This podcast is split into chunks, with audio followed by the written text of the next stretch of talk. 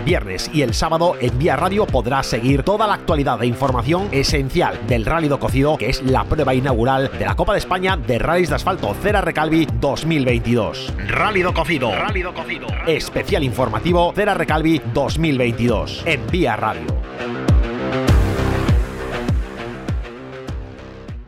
Si lo que quieres es un coche exclusivo, 100% personalizado, con garantía y kilometraje certificados, tienes que visitar las instalaciones de Coca Motor en Ocarballiño y San Cibrao. Recuerda, tu coche exclusivo te espera en Coca Motor.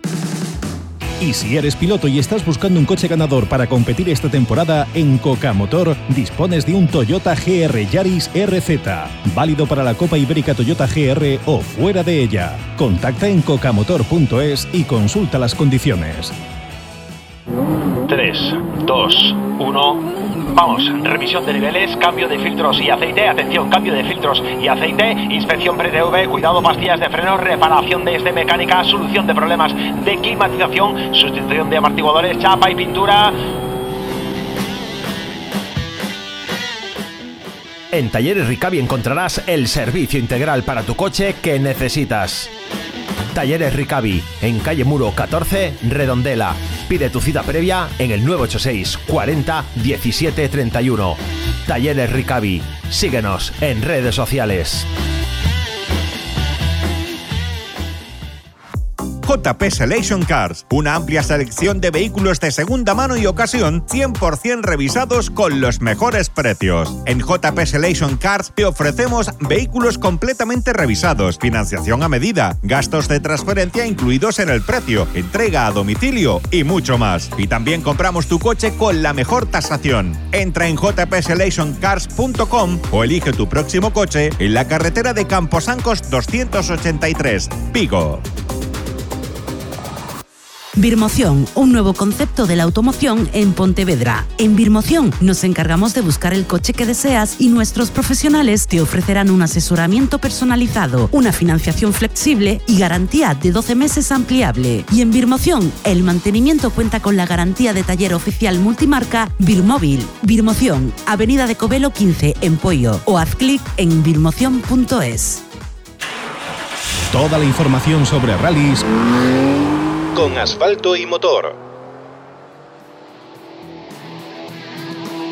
Bueno, pues retomamos la, la, actualidad desde el parque de asistencia de este Rally do Cocido. Retomamos la información en directo de lo que ha pasado hasta este momento. Estábamos comentando fuera de antena, José Covela y yo, pues lo que había pasado con esa, mm, esa exclusión por parte de los deportivos de, de Álvaro Muñiz Mora para, para poder elegir orden de salida. Una circunstancia que fue curiosa, como, como mínimo, como calificativo suave, eh, fue muy tensa, fue muy tensa eh, ahí en directo vivir ese momento, se retrasó, se retrasó y bastante, de hecho, esa ceremonia de elección de orden de salida provocado por, por la bronca que había, por la situación de tensión que se vivió. Y, bueno, analizándolo con calma, después por la noche, al llegar a casa, después de vivir todo aquello, mm, sí entiendo yo personalmente, José, no sé qué piensas tú, el reglamento yo creo que no es tan, no hay tanto vacío legal, legal como nos comentaba Vilariño ayer eh, en directo en esta misma emisora.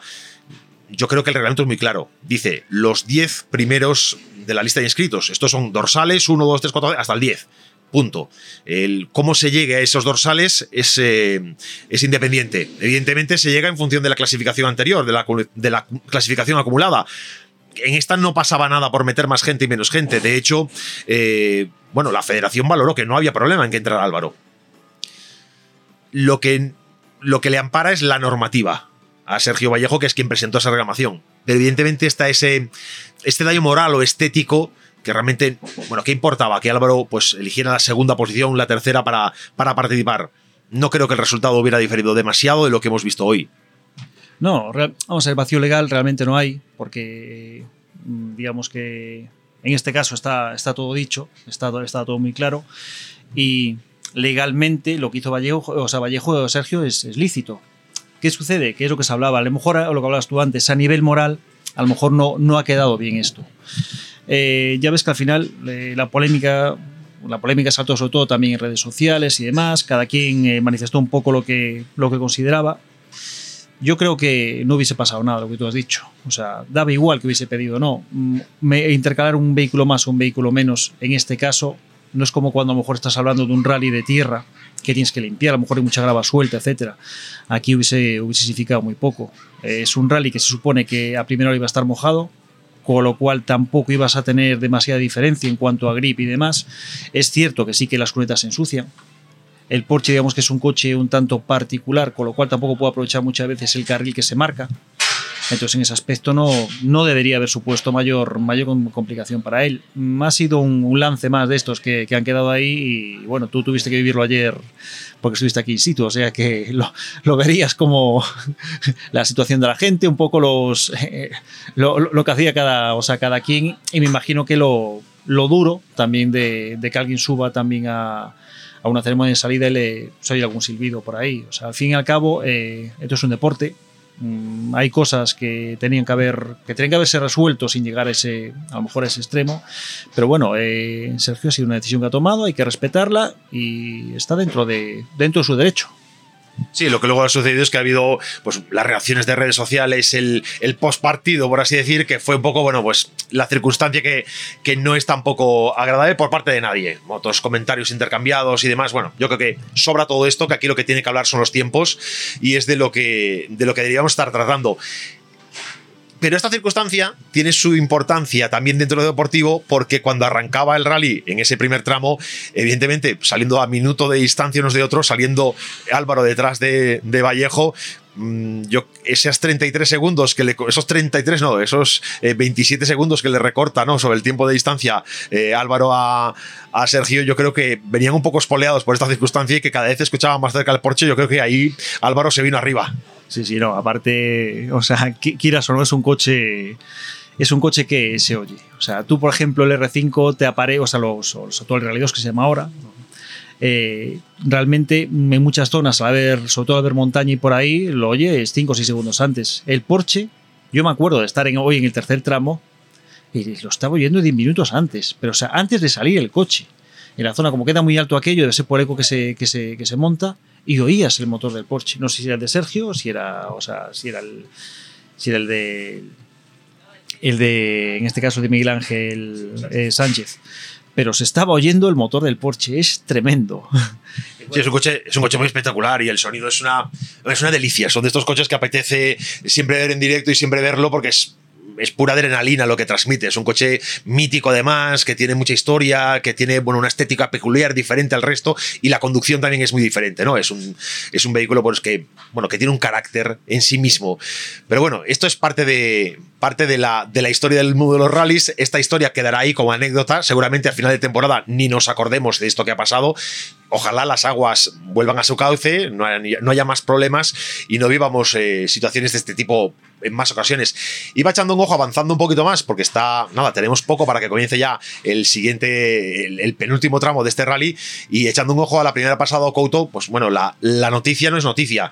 Víctor Senra hizo scratch eh, nuevamente, también con un tiempo significativamente superior al, segundo que vuelve a ser dorado, que viene, viene manifestando desde ese momento que está ahí arriba para quedarse, que no es que venga apretando muy fuerte y arriesgando más de la cuenta, es que viene muy serio y ha ido así durante todos los tramos. Eh, Víctor muy bien, todos lo conocemos, Paco, en la experiencia que tenemos de él en el gallego, hemos visto en estos últimos años cómo ha ido evolucionando. El año pasado se hablaba, oye, un año, dentro de un año Paco está en condiciones de poder pelearle el gallego a Víctor. Ahora estamos en otra competición, estamos en otra circunstancia. Aquí no hay pelea posible, aunque está cerca, pero la pelea no la tiene tan, tan fácil. Pero es verdad que esa segunda posición es, es muy, muy buena, es muy firme por su parte. Es firme, es firme, pero yo creo que ahí también, eh, Víctor lo que hace es dar un golpe de efecto. Víctor, si te fijas, en los primeros tramos de la mañana estuvo metiendo el segundo clasificado, que en este caso fue o sea, Francisco Dorado, un segundo por kilómetro. O sea, con una progresión matemática. O sea, llegaba a final de tramo y aparte lo veías llegar y no lo veías llegar forzado. Que es lo que, encima lo que más te llama la atención. O sea, yo le he visto algún susto, ya te digo, en la, en la tercera pasada de, de, Saborida, cerca de la salida. O sea, tuvo una zona delicada, a lo mejor también porque las ruedas igual iban frías, puede ser, porque estaba muy cerquita todavía. Eh, pero, pero ha, estado, ha estado marcando el ritmo y lo importante es eso, o sea, que, que Francisco Dorado ha estado aguantando y no, o sea, en un momento se ha rendido, o sea, ¿qué pasa? Tampoco te puede rendir porque la competencia viene por detrás. Si te fijas, el resto de los competidores, eh, si quitamos los problemas o contratiempos que han tenido, algún trompo, algún pinchazo y demás, si no fuese por eso, estarían, tendrías a lo mejor cuatro o cinco personas en, en 15, 20 segundos de diferencia. Sí, desde luego, Dorado no estaba en condiciones de poder relajarse ni poder eh, guardarse nada en ningún momento. Por detrás tiene una competencia potente. En hasta ese momento, en ese segundo tramo, bastante inicial, pues todavía Vilariño estaba tercero, aunque había perdido ya tiempo en este segundo tramo, pero por detrás, en, ese, en el tramo, el tercer scratch es para Oscar Palacio, Félix Macías ya detrás, también a, bueno, a cuatro segundos de, Palacio, Monarri, que todavía hasta ese momento, bueno, venía manteniéndose eh, dentro, del, dentro de los primeros, dentro de ese, de ese top 5, pero al siguiente tramo, Monarri, hablando ya de él, bueno, pues eh, problemas en el tercero, en la primera pasada de Saborida, creo recordar que aquí es cuando se cuando eh, tiene ese pinchazo, pierde cuatro minutos en total. Es un poco decepcionante, es un poco, es una lástima que una circunstancia de este tipo, pues acabe prácticamente con un rally, porque bueno, pues lo que puedo hacer es intentar escalar posiciones, pero ya las opciones de poder estar peleando eh, al final del rally por por, una, por, un, por un podio es muy complicado. De hecho, en este momento, eh, Alberto Monarri estaba, creo que acumula cinco minutos eh, y efectivamente, mira, está de número, de número 12, por detrás estaba el pabellón de un, de un Mitsubishi Lancer Evo 9 que por muy buena conducción que lleves, al final las mecánicas, la mecánica del C3 Rally 2 tiene que ser muy superior. Sí, hay una diferencia abismal. Ten cuenta que la evolución, la evolución está ahí, no, vamos. Es como el día y la noche. Hoy me llamó la atención cuando hablaste ahora de Monarri y demás. Eh, el C3 eh, me recordó un poco al C3 de la primera temporada. Eh, cuando los pilotos se quejaban sobre todo del eje trasero, del puente trasero, que era muy, o sea, que era muy delicado. Hoy lo vi nervioso el coche. Y Monarri no es una persona tampoco que, que, tiene, que tenga tendencia a pelear con el, con el coche. Sin embargo, yo te digo, lo vi muy, muy nervioso atrás, el coche muy, muy suelto. Puede ser también por, por el grip, básicamente, a lo mejor que, que había por tema de, por tema de agarre y, demás. Pero bueno, Monarri, que duda cabe que es un tío que ha estado siempre peleando ahí, o sea, ha corrido todas las copas de promoción a vida y por haber, es una persona luchadora, es una persona que no da nunca el brazo a, a torcer. Eh, hace nada, hace unos años había venido a correr aquí con el Mitsubishi, la gente hablaba de que posiblemente, o sea, le caéis en segundos por todos lados y estuvo peleando hasta el último momento. O sea, la verdad es que es eso, ha sido una pena, pero bueno, eh, en cuanto a toma de contacto y, y demás, mm, me ha, o sea, me ha, me ha, gustado, o sea, me ha gustado como, como, como lo he visto. O sea, por lo menos lo veo, o sea, lo veo, lo veo en su, en su salsa, en su mejor momento. O sea, te das cuenta que son personas esas que los años no pasan. Sí, es un, es un piloto que es muy, muy estable, muy seguro, que es un tío que además es muy, tiene mucha fiabilidad en su conducción y lo que tú dices, ha conducido con, con, todo lo que puede haberse conducido en el panorama nacional e internacional, porque hacíamos la cuenta con él en otro día en, en directo en este programa y él, bueno, lo, se lo habían hecho ya en, en rallies.net, que es un medio muy próximo a él, eh, y contaban 60 vehículos diferentes con los que ha corrido a lo largo de su carrera. 60 son, son una pasada correr está con el Dacia. Con el Dacia, vamos, le dices a algún chaval de aquí del, gallego que le pones un Dacia para correr y te dice que, no corre, que, vamos, con ruedas de calle y un coche de esos. Y sin embargo, ya ves, es un tío que tiene pasión por correr. Correr hasta con el, o sea, con el, con el Ávar, o sea, tanto él como, como Muñiz son de esa gente que, ves que siempre han estado ahí. O sea, coches que no han tenido a lo mejor una continuidad, ellos han estado. O sea, Muñiz corrió en la época de, por ejemplo, Sergio con el Lotus y, y Álvaro Muñiz también con, con el Lotus. Eh, son coches que fueron problemáticos, tuvieron sus, sus, sea, sus, complicaciones y, sin embargo ellos han corrido. O sea, yo por eso digo que con cualquier piloto o cualquiera de esas personas que están aquí hay que quitarse el sombrero, porque al final es gente que ha dado todo lo que puede dar y lo sigue dando y, o y no se cansan porque más de uno hubiese, hubiese dado media vuelta y hubiese dicho, mira, me voy a dedicar a otra cosa que, que de esto estoy quemado, estoy aburrido.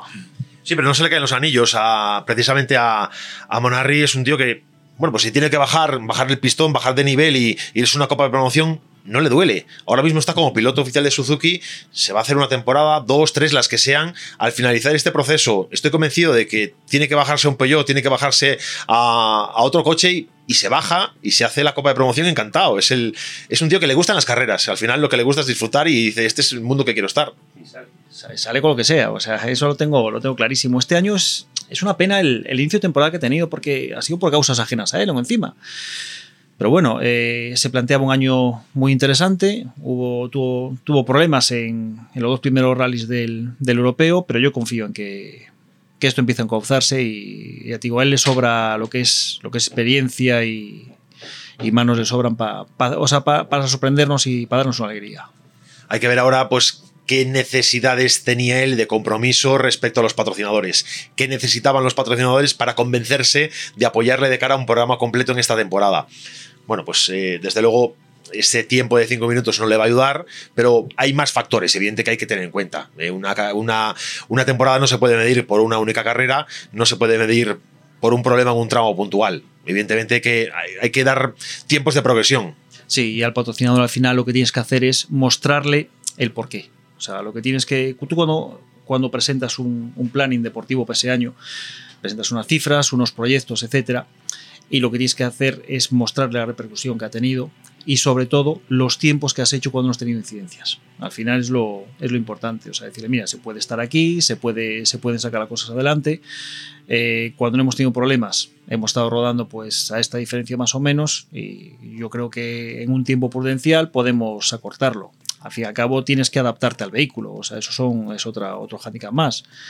Eh, con el C3 ya había salido algunas veces y tal, pero mm, es un coche es un coche nuevo, quieras o no, cada, cada vez que cambias la temporada, los coches cambian, o sea, y lo ves sobre todo los pilotos. Yo me acuerdo en el, en el rally en de Fafe, lo comentaba, o sea, estaban en la asistencia de allí de Suzuki, lo estaban comentando, que el coche aparentemente es igual que el año pasado, pero había infinidad, o sea, pero infinidad de, o sea, de, cambios. Decían que de comportamiento dinámico no se parecía en nada coche era mucho, se, se, empezaba a asemejar más a lo que era un R5 en cuanto a comportamiento, era mucho menos nervioso, mucho más fácil de llevar, más progresivo. Eso al final también, también hay que tenerlo en cuenta.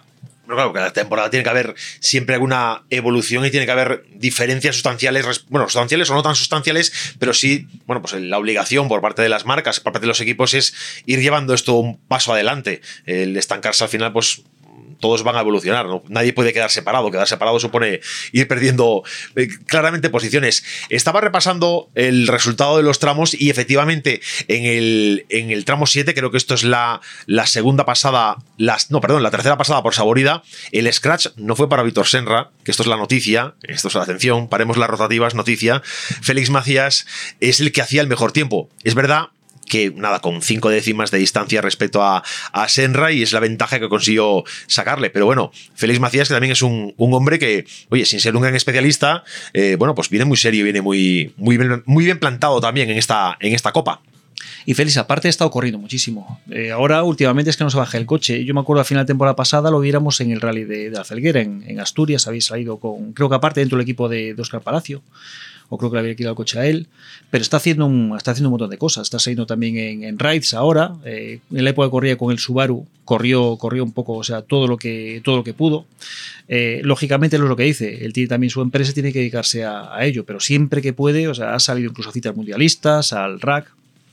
Y es una persona que, que ves que sale en tierra, sale en asfalto. El año pasado lo habíamos entrevistado precisamente en el, en el Terras de Auga, que había salido, había salido allí también lo había hecho, o sea, lo había hecho genial. Sí, pues es un tío que, que al final cumple ese, ese, requisito que se habla que cuando vas acumulando kilómetros los resultados van apareciendo. no, hay otra, no hay otra fórmula muchas veces. Eh, trata de, ir acumulando experiencia, de ir ganando eh, confianza en el vehículo. Y bueno, eh, su, su, copy, bueno, pues en esta ocasión eh, le, es favorable porque la última vez, la carrera anterior que ha salido, que fue la de Cacabelos, eh, su copy era el copy de, de todoterrenos. Y decía, bueno, pues eh, hace tiempo que no, que no viene asfalto y, aquí nos cuesta porque las notas van mucho más rápido. Claro, en, en todoterrenos, en el, en el campeonato de todoterrenos, si hay que parar el coche, se para, se baja, se mira y dice por allí, vamos. Claro, los tiempos son diferentes, ¿no? Allí se afina de otra forma. Aquí hay que ir a un ritmo que no, que no es eh, que, no, que no se puede parar nunca. Pero bueno, sorprende y sorprende gratamente verlo ahí arriba, verlo peleando por, eh, por el scratch en esta tercera pasada de Saborida y le sitúa dentro de la dentro de la general en esa quinta posición. Una quinta posición a 10 segundos en ese momento, a 10 segundos, bueno, que 10 segundos con, con 9 décimas de Alberto de Alberto Otero muy bien, muy bien. 20 segundos respecto a Oscar Palacio. Por detrás a 40 tiene a, Jorge Pérez. Bueno, pues una, un buen resultado, yo creo, para, para esta altura de rally. Ahora mismo, ahora mismo, ya con, con el tramo de Vila Cruces y Carballeda disputados, bueno, pues eh, Otero está cuarto, cuarto a 10 segundos de, de Oscar Palacio. Es inmejorable, o sea, viene progresando muy positivamente, viene apurando mucho. Yo creo que también cumpliendo esa máxima de ir poco a poco adaptándose a las circunstancias y aprovechando lo más favorable que está siendo el terreno ahora a final de la tarde que, a primera hora de la mañana. Sí, además ese primer rally de campeonato del, del Cera. Yo creo que más o menos el que ha llegado a esta hora a este momento de la tarde, si no tiene nada que jugarse, intentará, intentará básicamente no perder la posición y, aguantar, porque te interesa salir de aquí como resultado, eh, de cara sobre todo eso, el no haber golpeado el coche, no haber tenido problemas, el ver un poco cómo anda cada quien, el ver lo que dónde has fallado, lo que puedes mejorar. Eh, yo me comentaba un día un, un amigo, Oscar, Oscar Garre, que él en su época de cuando corrió el desafío, cuando estuvo en, en Peugeot Sport como, como oficial, que eh, algo que le, que le, marcaban allí sobre todo los ingenieros y la gente del entorno era que lo importante de un piloto era que empezase la temporada y cuando acabase hubiese tenido una progresión. O sea, eso al final era un poco la, la, meta, independientemente de la posición en la que acabases. Decían que era más importante el progresar que el acabar dos puestos más arriba. Y yo creo que la, la, gente hoy está, está ya con los deberes hechos. Son todos, todos los pilotos que tenemos ahí arriba, la mayor parte de ellos son gente que con mucha experiencia y al final lo que hacen es valorar un poco lo que, lo que se puede hacer y hasta dónde pueden llegar. Bueno, estaba echando un ojo también a lo que viene sucediendo dentro de la Copa Suzuki, que es otra de las otros dos puntos de interés en este, en este Rally do Cocido, en esta vigésimo sexta edición del Rally do Cocido. Y en este momento, el liderato de la general de la Suzuki está en manos de un vigués, de Pablo Pazó, acompañado por Cequinini, que es una grata sorpresa verlos ahí arriba. Problemas para Diego Félix, que venía manteniéndose en lo más alto a lo largo de los tramos anteriores, pero bueno, se ha seguramente ha pinchado, porque una diferencia de un minuto 49 que aparece de golpe en tiempos, no tenemos la información exacta de cuál es el problema, pero bueno, venía liderando hasta, hasta el octavo tramo y, ahora tiene un minuto, un minuto 49 segundos de distancia. Bueno, pues un tiempo bastante homologable un pinchazo en una situación de este tipo. Sí, me imagino que sí, seguramente. Ahora el tema es eso. Pablo me imagino que, que intentará también, o sea, no arriesgar nada y, y, acabar, acabar ganando, que es lo que, le, lo que interesa en este momento. Ten en cuenta que Tamés está 9,8, o sea, casi 10 segundos, pero 10 segundos a Suzuki es muchísimo tiempo. O sea, parece poco, pero es que al ritmo que rueda esta gente, o sea, te encuentras a veces que acaban un rally, o sea, los tres primeros después de disputar todo en 7-8 segundos de diferencia. Entonces, eso a remontar 9,8 en dos tramos, salvo que haya una, un problema, un fallo gordo o alguna cosa de estas, no debería haber problema. Eh, también dice a veces, Pazón me comentamos una vez, eh, el problema de la Suzuki es que como dudes te caen tres segundos. O sea, tú dudas en una curva y vamos, o sea, te, cae, te caen dos o tres segundos que, que ni te enteras lo que hay es mucha igualdad. Hay una igualdad muy importante entre la mayor parte de los que están de los que van a pelear por la victoria y es ese reflejo en los tiempos, ¿no? Que al final ves 10 segundos, 12, 15, 20 entre el primero y el quinto, que al final son tiempos que viendo la general, viendo los, los R5, pues son tiempos que son imposibles. Bueno, disputadísimo. Aquí no hay tanta disputa, pero es verdad que esos segundos son, son cruciales. Va a tener la labor de mantener esa posición, de luchar para, para no arriesgar demasiado y no cometer errores. Es la clave para, para Pablo en este momento. Sí, además, eh, Pablo ha corrido cocido ya muchas veces, tanto cuando corrió con el 205, con el, o sea, con, con el saxo, con, con diferentes coches. Y me imagino que, que sabrá más o menos un poco ya lo que, lo que tiene que hacer, lo tiene ya todo planificado e intentará sobre todo eso, aguantar, acabar y, y oye, pues acabar con, con, victoria, que al fin y al cabo es como, no es el Rías, pero es como, es un rally de casa, quieras o no, mientras estás eh, relativamente cerca de, cerca de Vigo, todo lo que tú decías por aquí, Cocido, Orense, hasta Ferrol son, son rallies de casa, o sea, quieres ganar, es gallego y quieres ganar aquí. Bueno, que la temporada, el año pasado, la temporada pasada de, del Suzuki, Pablo tuvo complicadísima. Eh, se le fue complicando, se le fue, se le fue envenenando y él buscando eh, un resultado positivo que no le fue, que no le acabó llegando. Y bueno, es, es un problema además también presupuestario porque al final te vas metiendo en mucho gasto, te vas metiendo en una pelea que esta gente no son profesionales, esta gente sí que corre con un esfuerzo presupuestario personal importante, hay apoyos de patrocinadores que a veces no llegan y bueno, pues el, el, completar el presupuesto con lo que vas obteniendo con los premios de la Suzuki, que está muy bien montada en ese aspecto, ayuda mucho. Sí, lo importante. La Suzuki, mucha gente te lo dice, o sea, que corren gracias a la, a la copa que hay, si no es imposible. Eh, lo que has dicho, o sea, la mayor parte de esta gente tiene sus, sus pequeños negocios. Eh, Pablo tiene una, una, una compraventa allí en Vigo y tal.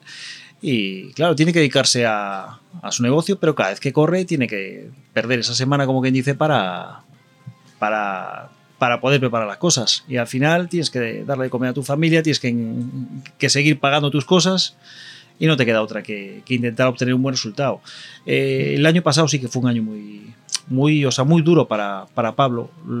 Tuvo la suerte, o la gran suerte, digamos, que de recibir las alegrías que recibía con el, con el, con el Talbot, el Sammy Lotus, que fue un poco lo que le reconfortó y lo que al final de temporada también te ayuda un poco a, a hacer un balance y empezar esta temporada otra vez con, con ánimo y con, y con ganas, porque mm, llega un momento que ves que en la copa que estás corriendo no tienes opciones, pero tienes unos compromisos adquiridos y tienes que, que acabarla. No es, eh, no es decir, bueno, pues mira, en este momento no tengo todo perdido, no corro más. No, no. O sea, tú tienes que correr porque has hecho, un, has hecho aparte, has presentado un, un aval a principio de temporada para, para poder hacerla. Y si no, ese, ese dinero lo, lo pierdes. Y bueno, eh, en este caso ya te digo, lo, lo óptimo es eso, que, que empieza con, eh, empieza con buen pie.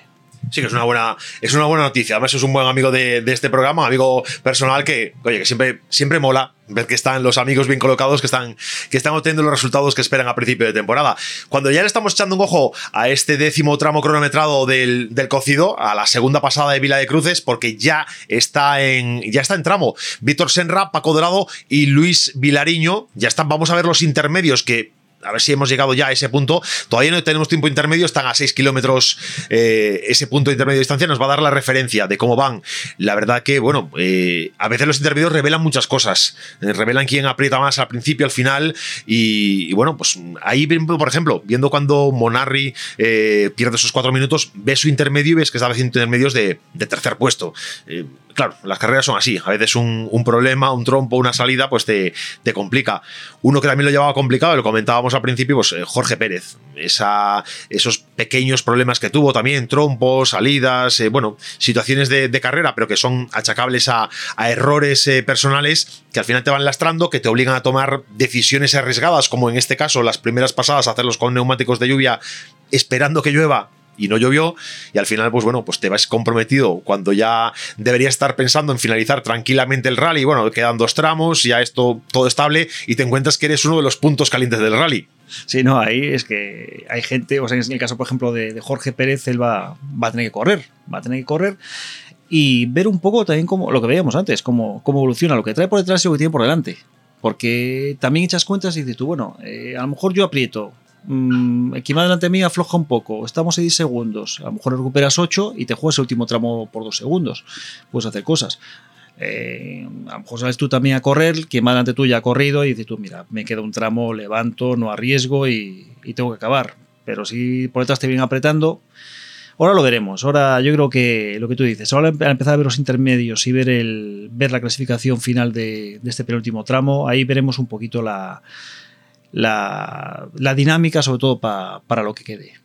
Bueno, pues vamos a aprovechar que estamos todavía sin ningún intermedio presente en, en la tabla de tiempos. Tenemos en tramo, os recuerdo, a Víctor Senra, Paco Dorado, a Luis Velariño, ya está también Oscar Palacio y ya está también Félix Macías.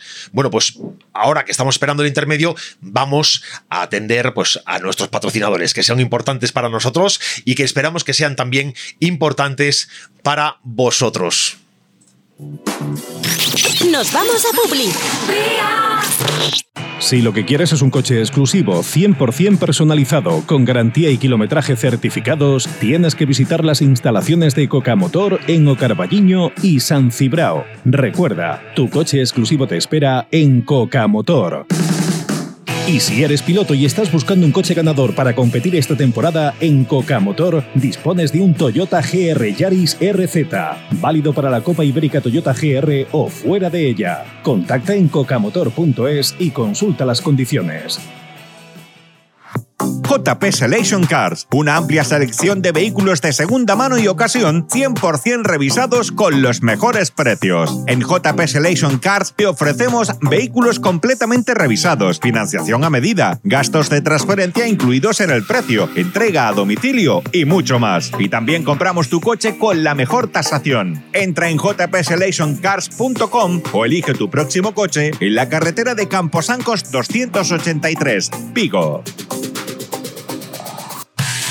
¿Sabías que en Recalvi llevamos más de 40 años sirviendo recambios de automóvil por todo el mundo? y que es un grupo de empresas gallego con cerca de 50 centros de distribución en la península y América. La juventud, la profesionalidad y la rapidez nos definen. Descúbrenos en recalvi.es. 3, 2, 1. Vamos, revisión de niveles, cambio de filtros y aceite. Atención, cambio de filtros y aceite. Inspección pre-TV, cuidado, pastillas de freno, reparación de este mecánica, solución de problemas de climatización, sustitución de amortiguadores, chapa y pintura. En Talleres Ricavi encontrarás el servicio integral para tu coche que necesitas. Talleres Ricavi, en calle Muro 14, Redondela. Pide tu cita previa en el 986 40 17 31. Talleres Ricavi. Síguenos en redes sociales. Birmoción, un nuevo concepto de la automoción en Pontevedra. En Birmoción nos encargamos de buscar el coche que deseas y nuestros profesionales te ofrecerán un asesoramiento personalizado, una financiación flexible y garantía de 12 meses ampliable. Y en Birmoción, el mantenimiento cuenta con la garantía de taller oficial multimarca Birmóvil. Birmoción, Avenida de Covelo 15 en Pollo o haz clic en birmoción.es. La emisora de moda en la comunidad gallega.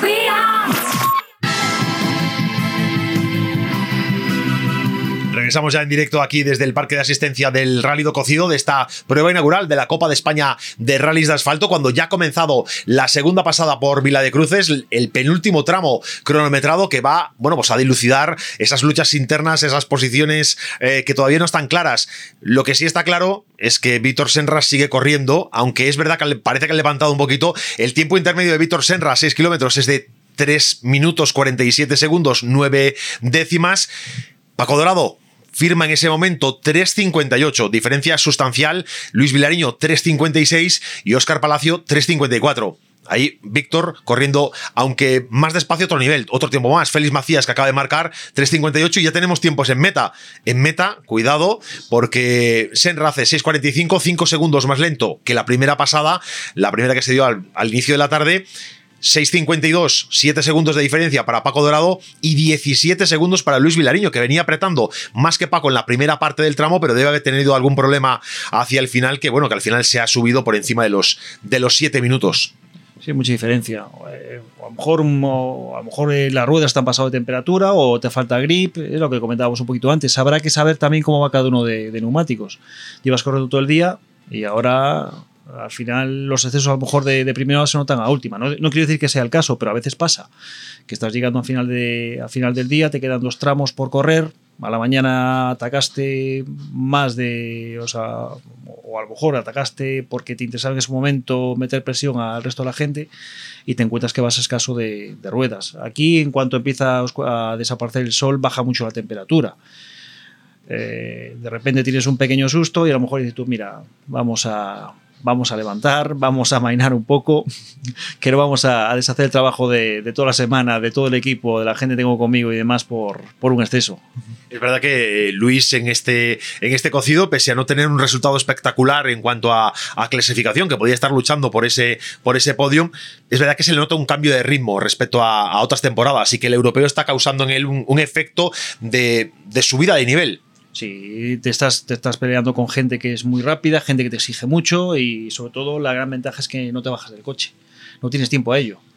Con lo cual al final tienes el ritmo desde el primer tramo, esa es la, la gran ventaja. Eh, se ve a veces en pilotos que llevan tiempo sin correr, que a lo mejor a primero de la mañana los primeros tramos no son capaces de, de hacer tiempos y por la tarde hacen unos tiempos espectaculares, pelean con quien sea.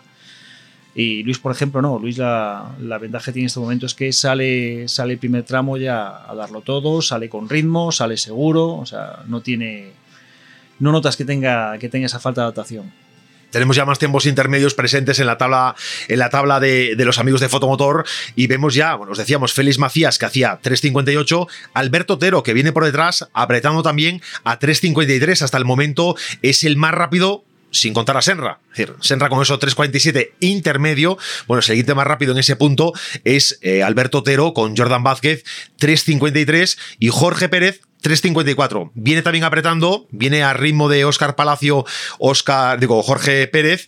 Y bueno, pues vamos a, vamos a ver cuál es el final, porque la verdad que los tiempos luego al final eh, no están tan desorbitados. En este momento en meta tenemos ya a Víctor Senra, 6.45. Por el momento es Scratch y yo creo que ya es definitiva esta, esta afirmación.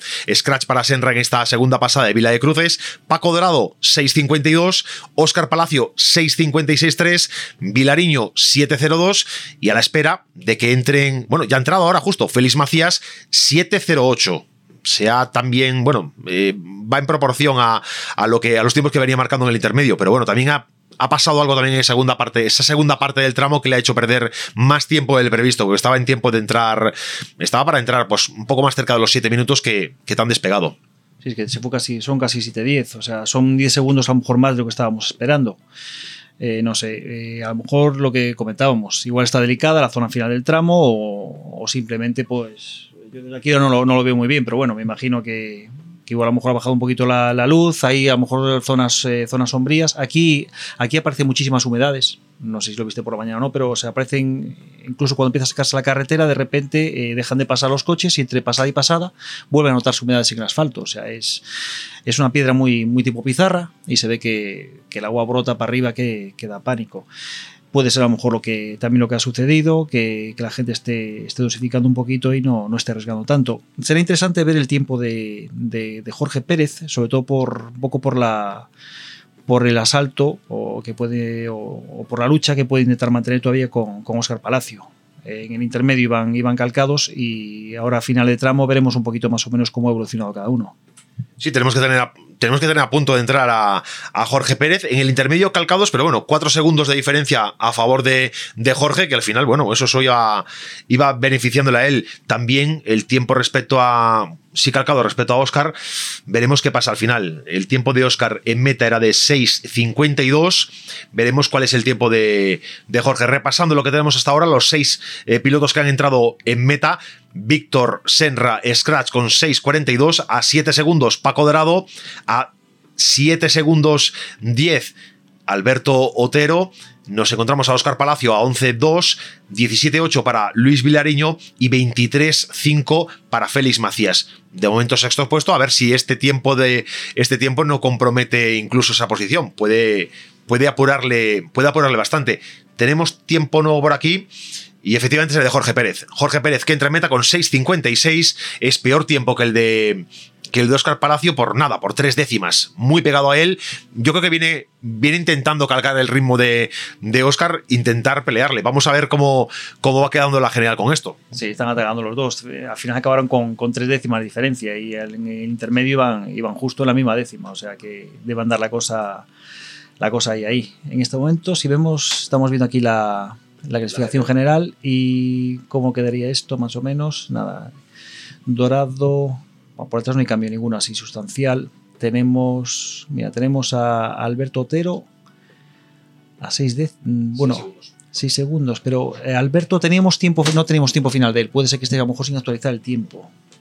Vamos a ver, vamos a ver si nos podemos arreglar aquí. Vamos a ver si podemos eh, conocer desde atrás el tramo que teníamos en Carballeda, el paso de Carballeda. En Carballeda, Oscar Palacio adelantaba a Alberto Otero en 10 segundos y tenía ahora 6 segundos de diferencia. Le ha recortado a Alberto Otero y eh, Félix Macías estaba a 33 de Alberto Otero y Jorge Pérez a 26 de Félix vámonos hasta, vámonos hasta la, el tiempo de Vila de Cruces, el tramo que estamos disputando en este momento, y tenemos a Alberto Otero a 6 segundos de Óscar Palacio, cuidado, porque si es, un, si es una posibilidad de, hay un tramo, 6 segundos es factible. Félix Macías a 49 se ha distanciado, ha perdido bastante tiempo y se ha reflejado en su tiempo, pero por detrás le ha apretado, le ha restado prácticamente la mitad del tiempo de distancia eh, Jorge Pérez. 14 segundos sigue siendo una distancia considerable, sigue siendo un tiempo asumible, pero importante. Sí, tenemos ahí lucha. Al final tenemos ahí cuatro, digamos que cuatro posiciones que puede haber, puede haber cambios.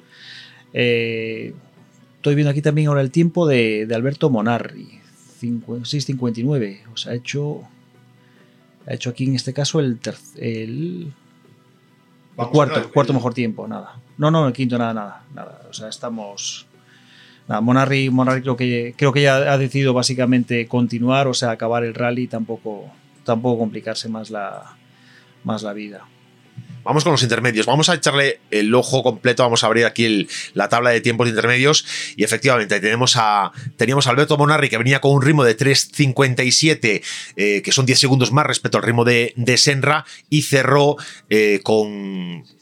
Con 6.59, bueno, pues superando eh, prácticamente casi en los 7 minutos, ¿no? Y a siete- perdón, sí, a 7 minutos el, el tiempo total. Eh, por detrás tenemos ya tiempo para Javier Ramos, que también venía haciendo, venía haciendo un buen rally para, para, lo, que, para lo que tiene entre manos y para, para el, el nivel que puede tener él. Cuatro minutos venía en el intermedio, cierra con 7-9, un tiempo similar al de Félix Macías, bueno, un poco superior al de Luis Vilariño, pero bueno, un buen resultado. El tiempo intermedio de Vallejo ya 4-3, 4, 4 minutos 3 segundos 4 décimas y Álvaro Muñiz 4.53, 3.53, perdón, 3.53, que eso sí es ya, eh, pues yo creo que el mejor tiempo intermedio presente en esta tabla. El tiempo que te había marcado en 3.53 Alberto Otero, 3.53.9, Álvaro Muñiz, 3, Muñiz 3.53.8.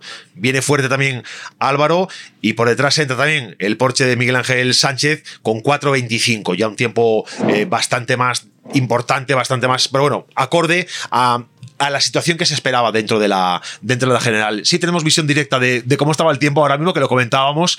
Bueno, mm, quizá la- esa, esas, esas circunstancias que comentábamos pueden deberse más a- al enfriamiento de la temperatura, porque aquí es verdad que cuando cae la temperatura empieza, empieza a caer rápido, no es, eh, no es un clima más suave cuando estás más cerca de costa, ¿no?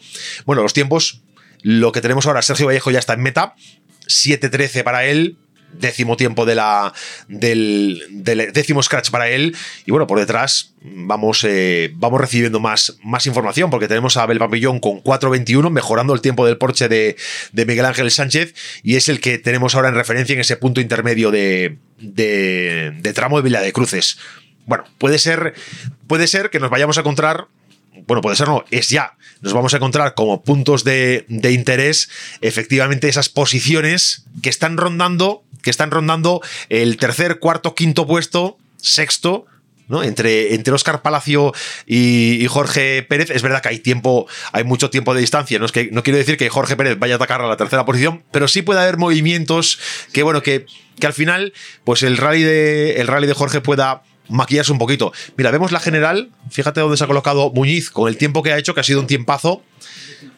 Mira, 6.52, un tiempo como el de Alberto Otero, un muy buen tiempo. 6.52, que es, bueno, prácticamente Paco Dorado, Alberto Otero y Álvaro Muñiz rodando en 6.52.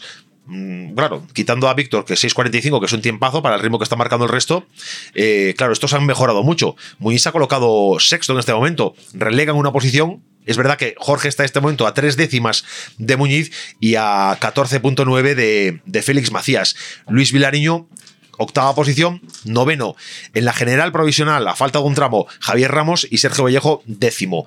En este momento, buena actuación hasta incluso al final de rally, la de, la de Álvaro, sobre todo teniendo en cuenta que la mecánica de su coche es una mecánica inferior. Es un N5 y por mucho que lo tengamos bien preparado, por mucho que lo conozcamos, por mucho que, que seamos eh, muy especialistas en él, la mecánica es la mecánica. No, yo aparte, mira, me lo decía un amigo ahí atrás, me decía, mira, un, un R5 está hecho por ingenieros, un N5 lo hace un ingeniero 2. O sea, pero es eso, los R5 al final, al fin y al cabo los hace un fabricante, eh, hay un trabajo tremendo, a lo mejor de 200, 300 personas trabajando para, para hacer ese coche, hay una base técnica tremenda y los N5 han sido una, o sea, yo creo que fueron una buena idea eh, y el planteamiento me parece, me parece muy adecuado, pero eh, son coches sobre todo eso para, a lo mejor para hacer una copa promocional o para alguien que quiera pasarse a un 4x4 a un coste aceptable. El problema es cuando los coches empiezan a, se empiezan, digamos que, a evolucionar y yo creo que ese, era el- ese fue el gran fallo que hubo los, en el caso de los, de los N5.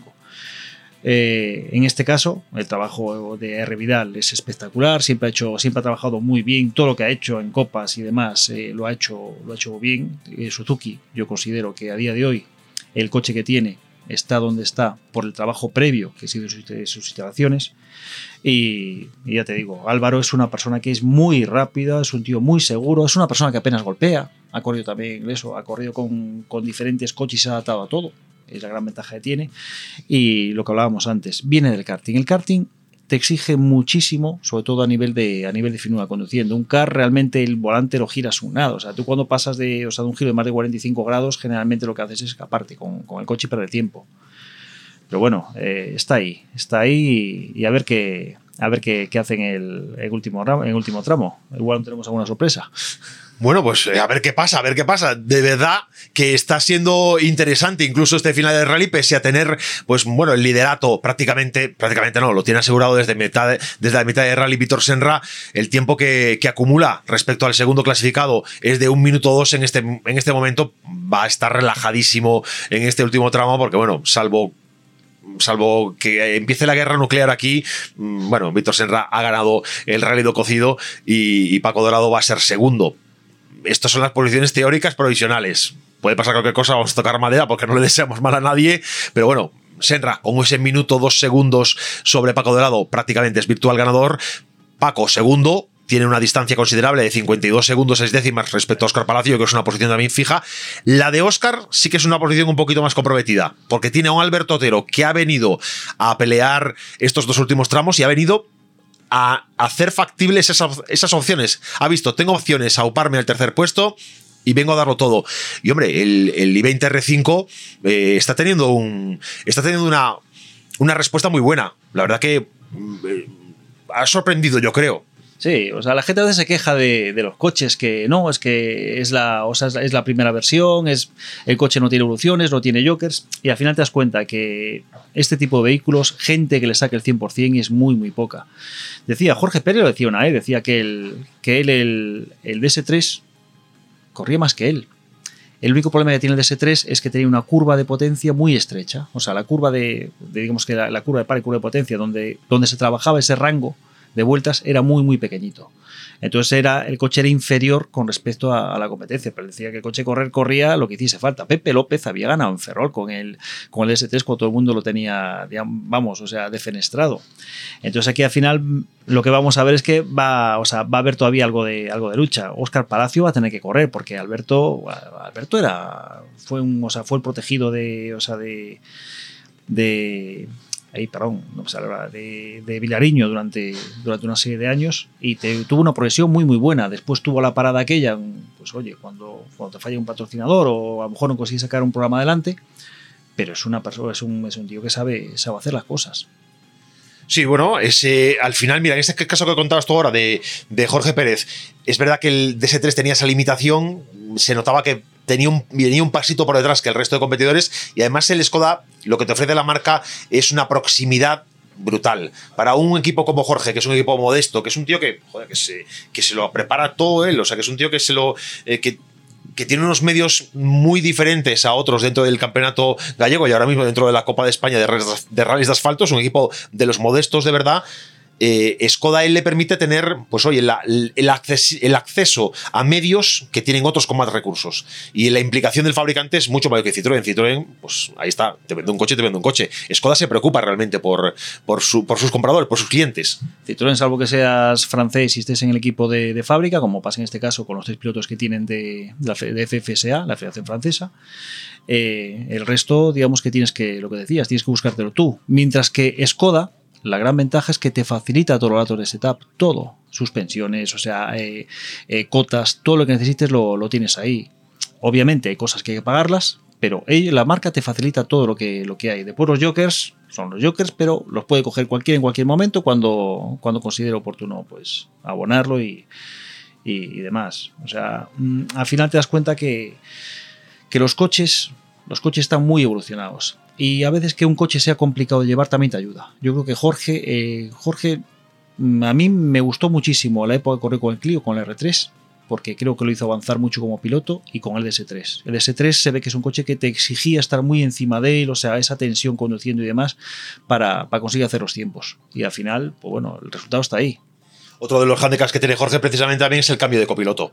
Eh, la salida del lino del equipo, una salida traumática, complicada, eh, en la que, bueno, pues es un, la relación que, que tiene en este momento Jorge con Meira, pues es complicada, precisamente por el fichaje de, de Lino, que ha sido una salida, bueno, pues un poco accidentada y, y no muy clara en cuanto a, a cordialidad.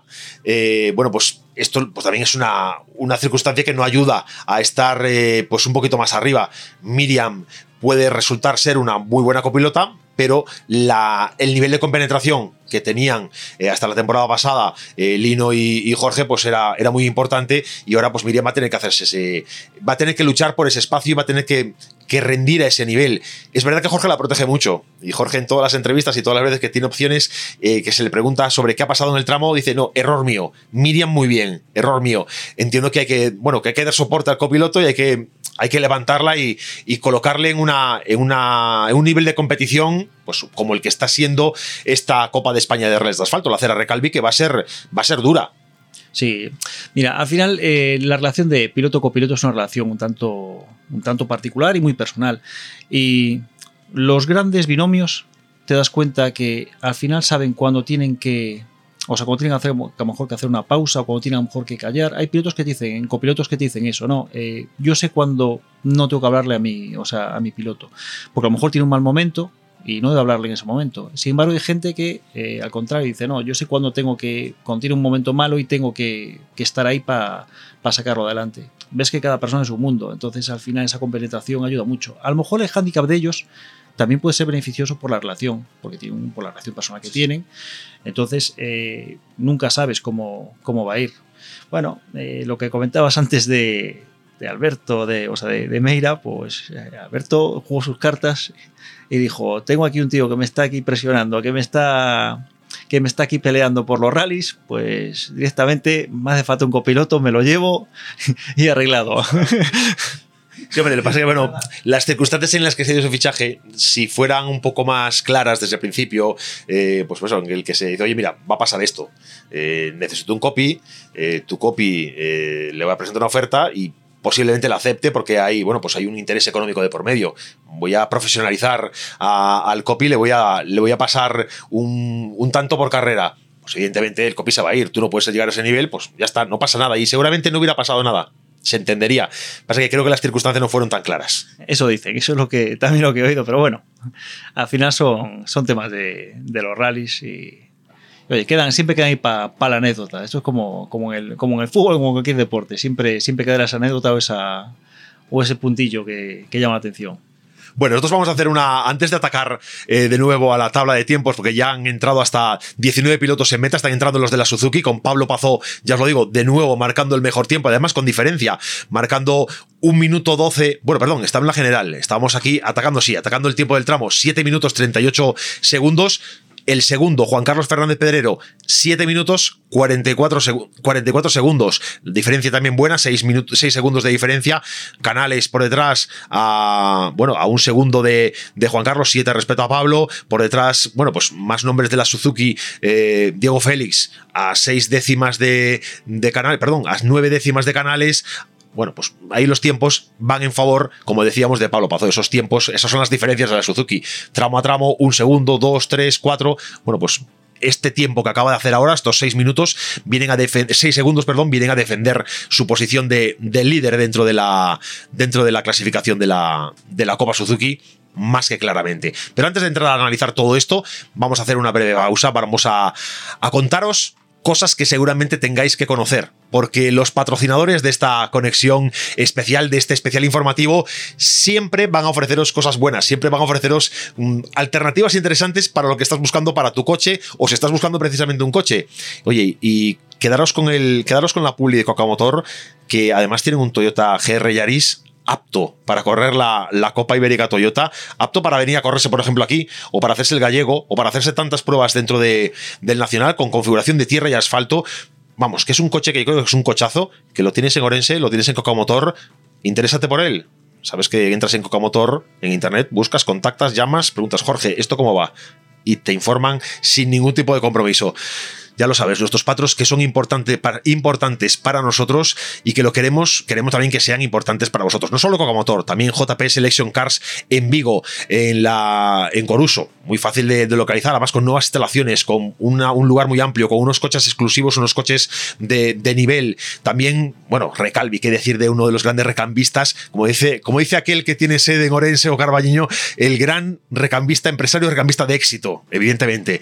Recalvi, Birmoción en Pontevedra, también buenas opciones las que nos pueden ofrecer para comprar un coche los amigos de Birmoción en Pontevedra y, por supuesto, los de talleres eh, Talleres Ricavi, que son un clásico en este programa, que nos apoyan incondicionales desde el primer momento y que siempre tienen algo bueno que ofrecer para tu coche, siempre tienen una buena opción. Son gente con una dilatadísima experiencia y con una amplia formación. Gente que no para de formarse nunca, que está siempre al pie del cañón y que año a año hablas con ellos y están asistiendo a cursos, a conferencias, a talleres prácticos. Ahora mismo están en Motortech, la gran feria de los recambios en España, la gran feria de la automoción, pues interesándose por las novedades del mercado. Y eso siempre es bueno para ti, siempre es bueno para tu coche. Vamos con esa publicidad y préstale atención que es interesante, ¿eh? Nos vamos a Publi.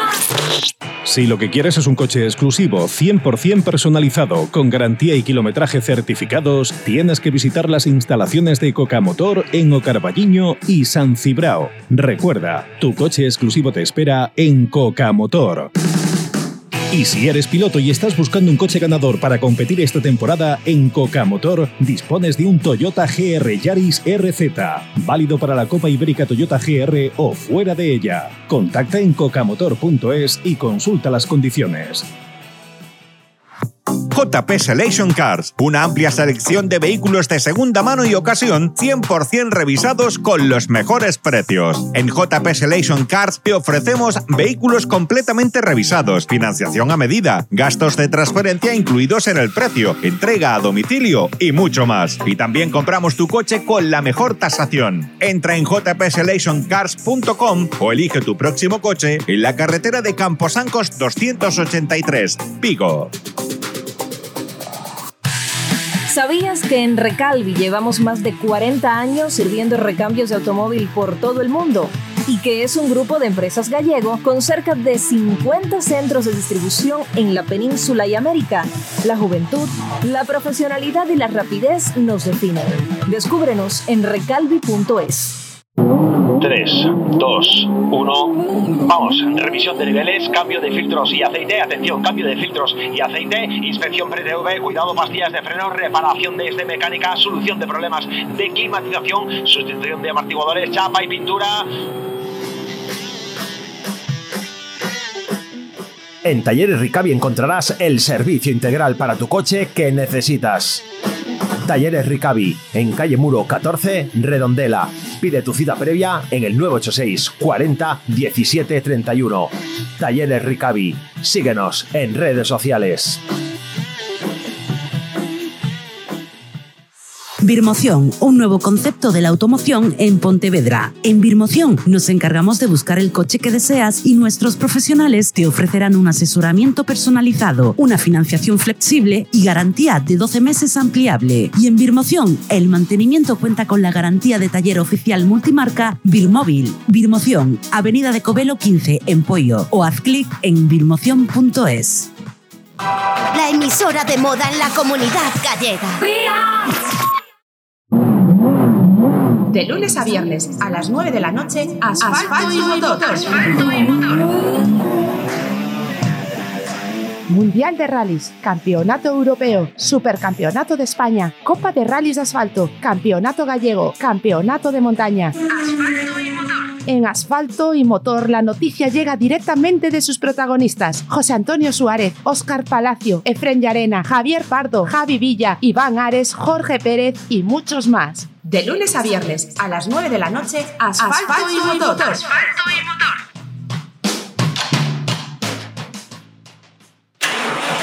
Toda la información sobre rallies con asfalto y motor.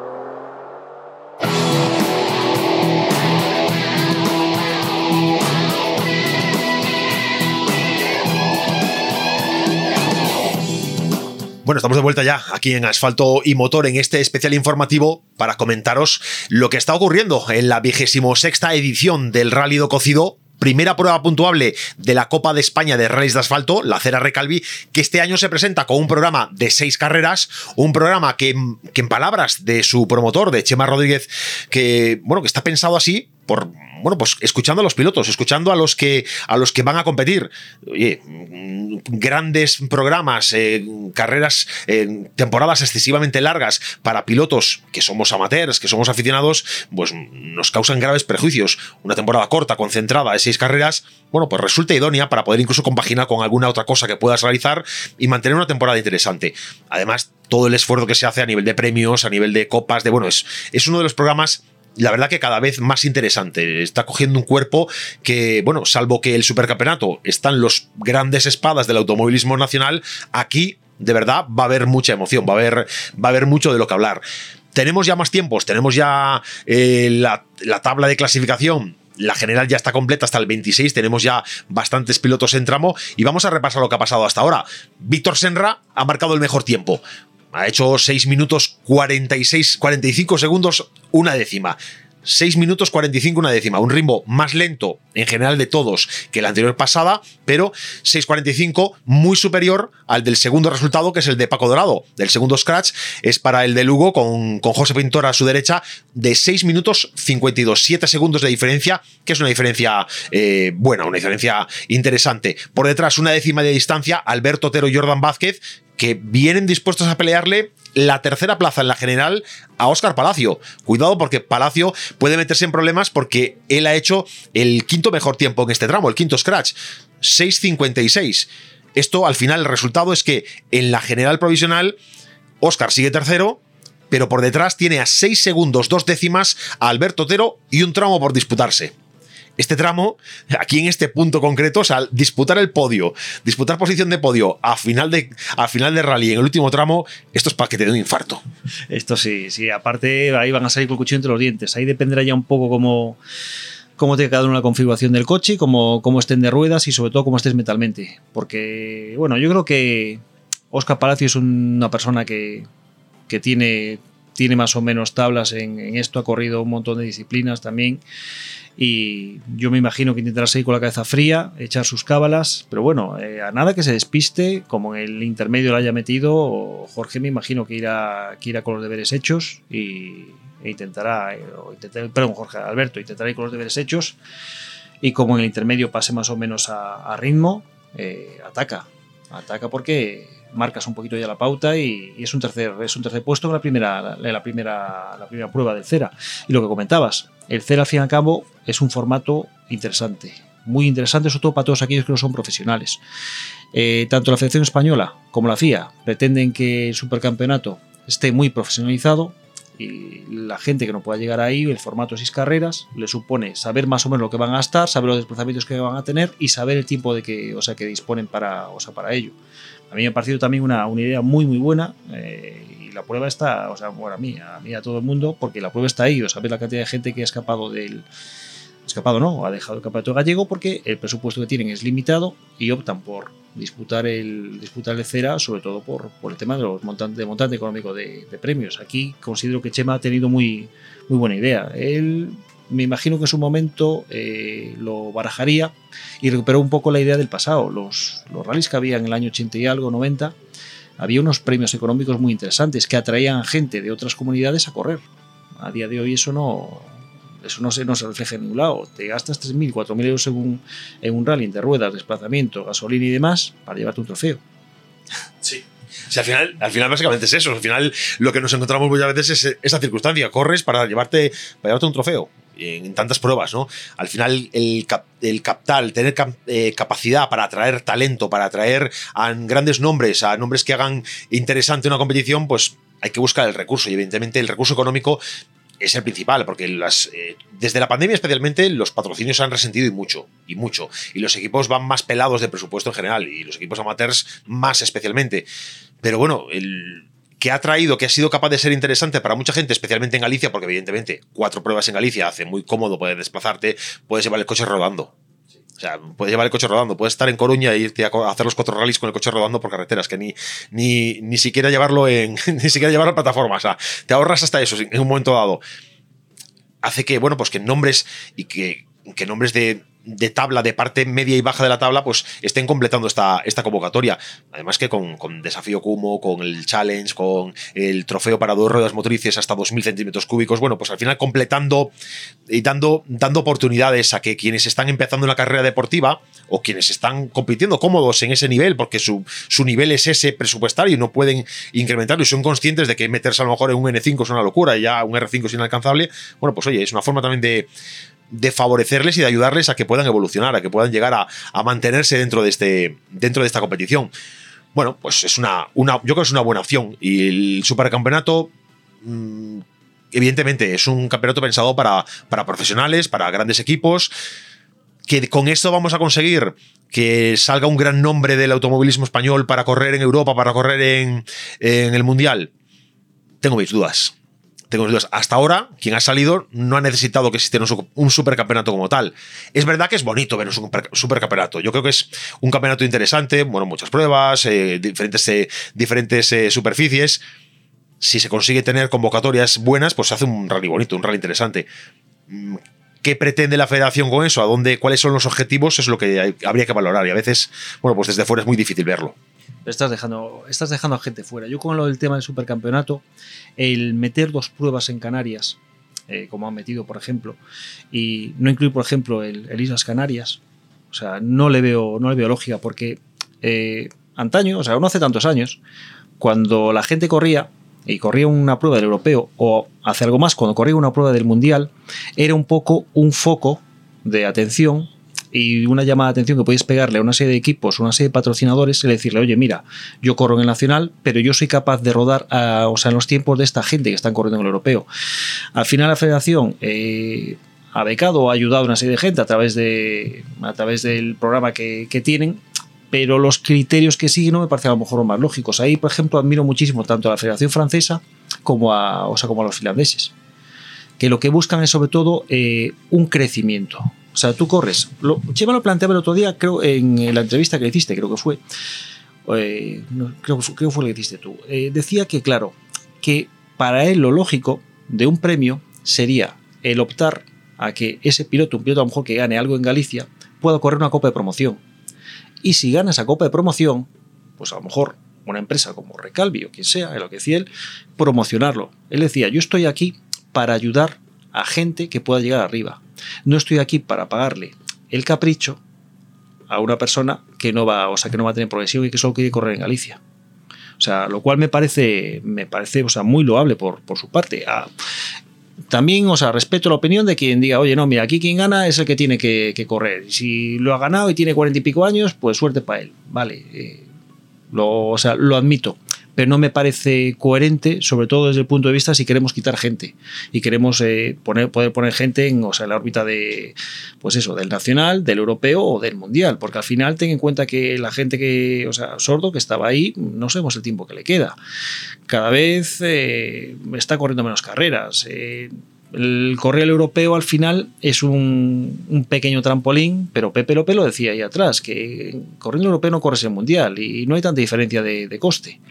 Entonces prefiere correr el mundial porque entrenas el mundial y cuando a lo mejor tienes la opción de entrar en la órbita de un equipo, por lo menos conocer los rallies, conocer los tramos y llegas con los deberes hechos. Sí, está claro que al final la promoción eh, es una de las asignaturas pendientes del automovilismo español. El ser capaz de, generar los escalones suficientes como para que tengamos una capilaridad muy importante partiendo de base. Eh, también hay que cambiar el chip por parte de los, aficionados, me refiero a los deportistas, de que las copas pequeñas tipo Dacia eh, no son algo desechable, son un buen punto de inicio y es una forma de dejarse ver. Esa esa opción que, a veces que hemos hablado precisamente en esa entrevista con, con Chema de, oye, pues el premio de una Copa Galicia de rallies que sea el poder correr una Dacia a nivel nacional, a mí me parecería fantástico. Es una forma de salir fuera, además que seguramente en unas condiciones de beca muy ventajosas y de hacerte ver. Por, empresas que pueda ser la propia Recalvi o que pueden ser otras empresas que, que pueden interesarse en buscar un piloto que, claro, la misma federación, incluso de repente este chaval destaca.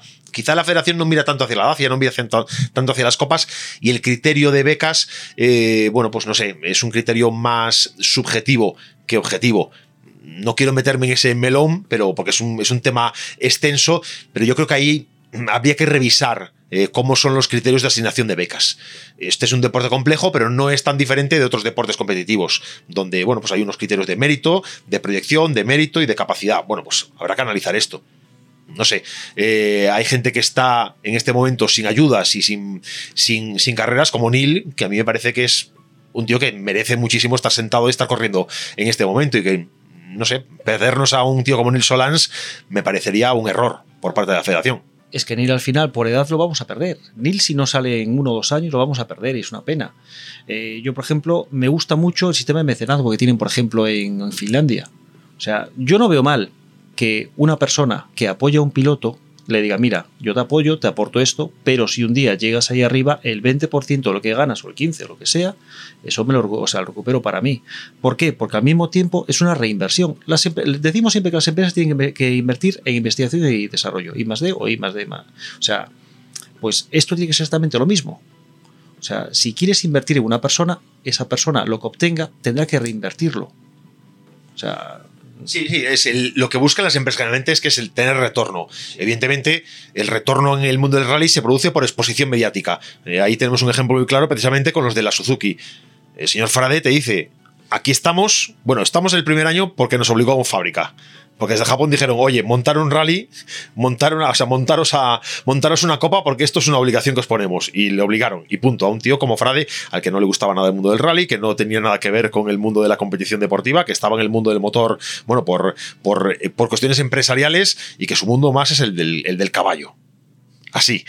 Pero sin embargo, pues bueno, se ha, tenido el, buen, el buen criterio de dejarse empapar por este mundo y al segundo, tercer, cuarto año, no sé cuándo fue el momento en que Japón se retira, Japón dice no vamos a seguir con esta línea, pero España dice, oye, que aquí tenemos montado un pollo muy bueno y el retorno que obtenemos como marca a nivel de coche Suzuki es muy potente.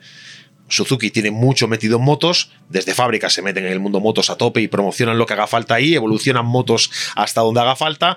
En coches no hay ningún interés en hacer evolucionar el coche. El coche que hay es el que hay y punto. Y no va a pasar a ningún escalón más. Y no hay previsiones de que esto suceda en un plazo de, de 3-4 años. No va a pasar, salvo que cambiaran de repente mucho las tornas. Con lo cual es el, nivel que tiene en este momento Suzuki es eso, pues optar a un RC Open, lo que era el RC2, y es el techo es el, tope que tiene como a nivel competitivo. Pero sin embargo, como marca le funciona, como marca le produce el retorno suficiente como para decir, no sé, es interesante. El modelo que tú cuentas finlandés, hostia, es que es un modelo más directo para un pequeño empresario, bueno, pequeño entre comillas, pero una empresa sin el volumen de Suzuki, que es un volumen tremendo, o sin el volumen de Recalvi, puede resultar atractivo apostar por un piloto y decir, bueno, pues aquellos triunfos que tú tengas, tengo un beneficio directo y tengo un retorno y al final, bueno, pues me hace más llevadero este, este modelo, además de exenciones fiscales y demás que son necesarias poner ahí en, práctica, poner en práctica. Bueno, que existen ya, pero que, habría que revisarlas o ser capaz o tener la habilidad los pilotos de ser capaz de visualizarlas de tener todo bien hecho para que esos, esas excepciones sea posible aplicar, no sea simplemente dame 100 euros por Bizum que le pongo una pegatina al coche, sino ser capaz de, tener todo bien pensado y hacerle ver al empresario, ¿no? De, bueno, todo con factura, por supuesto, todo bien documentado, estar registrado. Eh, bueno, pues tener tu escudería bien registrada, tu equipo como asociación deportiva, que tengas la exención eh, necesaria y estar recogido todos los parámetros para que el empresario pueda aplicarse a ese tipo de, de circunstancias. Bueno, es un mundo que al final quien, se quiere profesionalizar lo hace y se mete a fondo y los pequeños, los que empiezan o los que están en, en zonas un poco de tierra de nadie a nivel competitivo, tienen que ponerse las pilas porque este mundo cada vez va más por ahí. Cada vez vamos por ahí. Vamos a echarle un ojo, José, si te parece, a, la tabla de tiempos, porque aquí las cosas han ido avanzando mucho. Estamos ya a punto de comenzar el, el último tramo que se resuelva este rally. Bueno, la Suzuki claramente, Pablo Bazó se ha, se ha mantenido ahí arriba y, tiene una distancia más que considerable, 18 segundos, dos décimas, yo creo que es una posición estable, Sí, sí, en este momento yo considero que la Suzuki Pablo en este momento la tiene ya cerrada, mm, salvo que tuviese una hecatombe, pero del resto no debería tener problema ninguno. Ahora simplemente dosificar, acabar y, llegar aquí como, como vencedor, coger los puntos Y como dice él, lo bueno de Suzuki es que llegas a casa, lo lavas y ese mantenimiento que tiene. Eso es una, no, es una gran ventaja. Y luego todas las ayudas que hay por parte de Suzuki para, para poder estar ahí presente. Ayudas a nivel económico y a nivel, y a nivel recambio, repuestos y demás, que es todo muy accesible. La segunda posición de la Suzuki es para Juan Carlos Fernández, que tiene por detrás a una décima a Tamés. Alfredo Tamés a una décima. Esto es nada. Ahí va a haber un va a haber una lucha muy importante. Ya más tranquilo, Canales eh, en cuarta posición de la Suzuki con 15 segundos eh, respecto, a, respecto a Tamés. Tenemos a, a, José Álvarez Celis con 26 segundos, 5 segundos Cortés. Bueno, el resto de las posiciones están más que estancadas, más que estables, con lo cual no va a haber más punto de pelea. Creemos que lo que va a suceder entre Juan Carlos Fernández y Alfredo Tamés, que bueno, con esa décima es que evidentemente ataques son ataques, aquí va a pasar algo. Aquí hagan lo que hagan, algo va a pasar. Sí, no, y aparte también es muy es, un tío competitivo, peleón, o sea que yo, yo casi me encantaría por él. ¿eh? Igual me confundo, pero yo creo que, que, en este último tramo va a salir, va a salir, vamos con el cuchillo y igual se lleva gato al agua. Bueno, y el, resto de tiempos, de momento, hasta, el dors, hasta la posición 29 de la general, son los tiempos que tenemos en la, en la tabla de la general provisional. Es Pera Rovira el que está ahí, eh, bueno, pues cerrando esta tabla provisionalmente, pero bueno, queda mucho por disputarse todavía de, la, de este tramo, de esta segunda pasada Vila de Cruces, pero yo creo que ya deberían estar a punto a puntísimo de pasar por Carballeda si están ya en tramo, si ya están eh, en competición Senra y Paco Dorado. En esta segunda y última pasada por Carballeda, último tramo cronometrado de, de este rally cocido. Aquí se va a decidir todo. Está ya en tramo, fíjate, están ya Senra, Dorado y Vilariño. Con lo cual, en breve, en poquito, vamos a empezar a ver tiempos intermedios y, empezar a sacar conclusiones. La primera conclusión, yo creo que antes ya de conocer tiempo, es que Senra va a volver a hacer un tiempo bueno, porque él, aunque sea último tramo, eh, aun guardándose algo, es capaz de mantener diferencias. Eh, Senra lleva, lleva, lleva un colchón grande. Estábamos hablando a primera de la mañana de un segundo por kilómetro, dosificando. Igual le mete dos al siguiente. Aparte, en este caso Dorado no creo que ataque tampoco, porque sabe lo que tiene. Y la lucha sí que va a estar entre, entre Otero seguramente. Eh, en este caso Oscar, Oscar Palacio, y, a ver qué hace a lo mejor, pues, bueno, ¿cómo teníamos antes a, Jorge Pérez? Vamos a echar un ojo al... teníamos no, no estaba presionado tampoco, creo, ¿eh? Pero tenía opciones de algo. Jorge. Sí, puede atacar a, Álvaro sí, Muñiz. Andan ahí. Andan ahí. Mira, Álvaro Muñiz y, él también tendrá un poquito de pelea. O sea que tenemos, tenemos cuatro gallos ahí para la pelea esta y después dos en la Suzuki. Bueno, sí, el, punto de interés ahora mismo está claro. Vamos a, vamos a ir tomando posiciones. Vamos a ir tomando posiciones porque eh, Víctor Senra mm, va a ir tranquilísimo Paco Dorado, idem de idem, un minuto de colchón tiene, perdón, 52 segundos de colchón respecto a Oscar Palacio, él tiene un, Serra tiene un minuto respecto a, Paco, estas dos posiciones son estables, de las de pasar por el tramo más que otra cosa, es pasar, acabar y has hecho primero y segundo. Aquí es el lío que tienen que hacer estos dos señores. Pero por detrás, cuidado, porque hay mucho lío por detrás hay mucho lío. Oscar Palacio, que está a 52 de Dorado, que no le pone en riesgo, por detrás tiene a Alberto Otero a 6 segundos. Alberto Otero va tranquilo en esa cuarta posición, pelea por el tercer puesto porque Félix Macías tiene 49 segundos, pero Macías, cuidado, porque ese quinto puesto, esa entrada en el top 5, esos puestos de privilegio de la, de la tabla de tiempos, tiene a Álvaro Muñiz a 14 segundos 6 décimas, amenazando. Tiene a Jorge Pérez a un tiempo igual, porque está a tres décimas de, de, Álvaro Muñiz, pero es verdad que Álvaro Muñiz viene en progresión ascendente y eso hay que tenerlo muy en cuenta y eso importa mucho a nivel anímico, a nivel mental.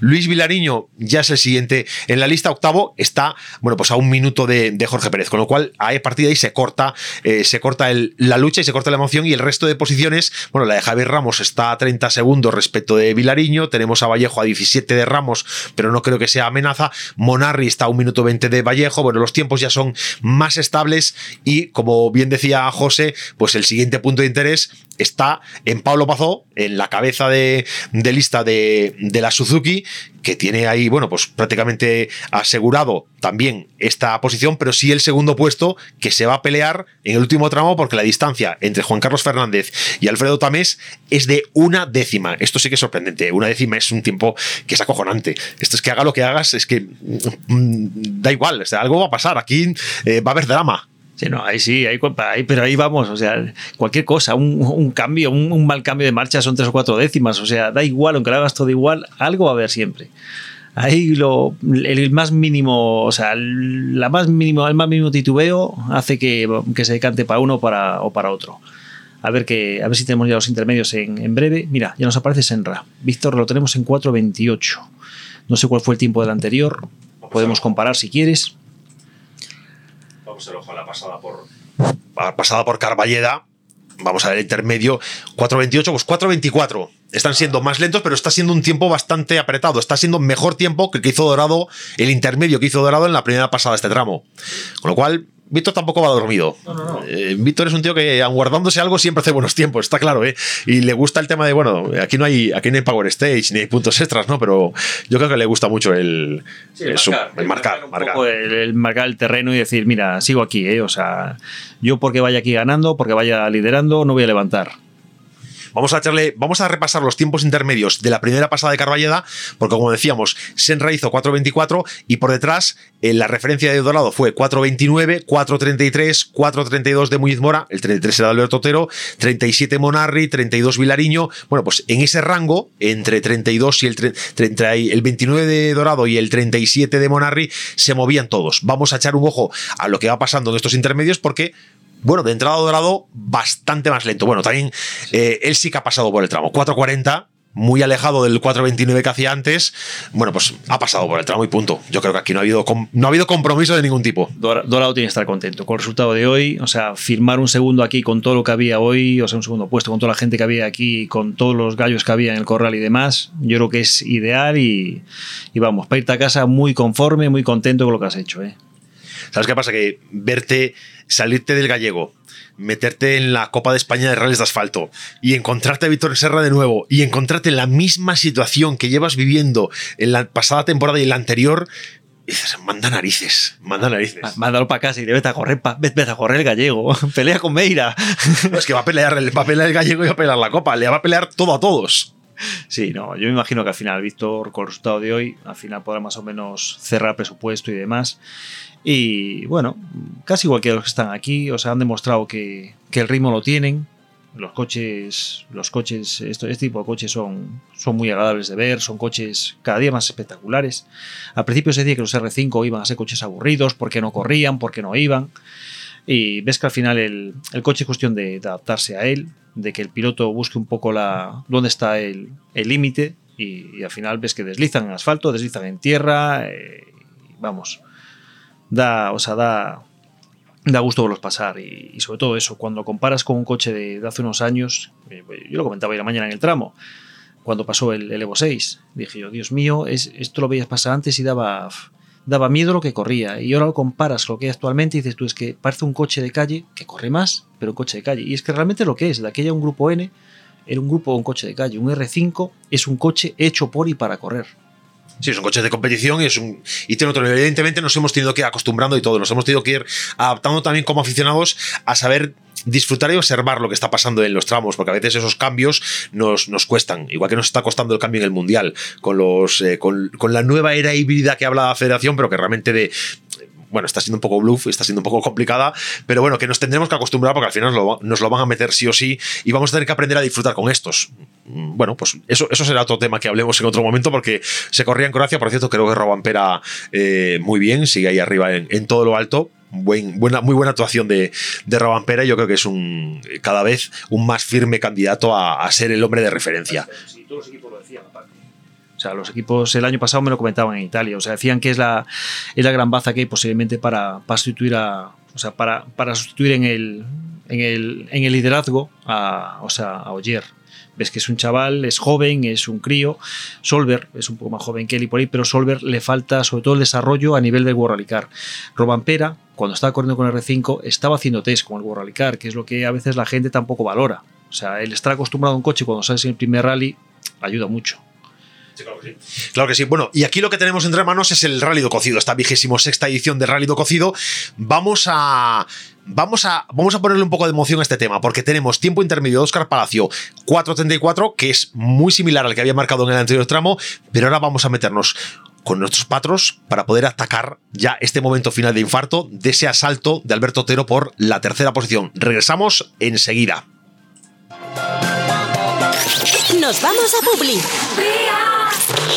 Si lo que quieres es un coche exclusivo, 100% personalizado, con garantía y kilometraje certificados, tienes que visitar las instalaciones de Coca Motor en Ocarballiño y San Cibrao. Recuerda, tu coche exclusivo te espera en Coca Motor.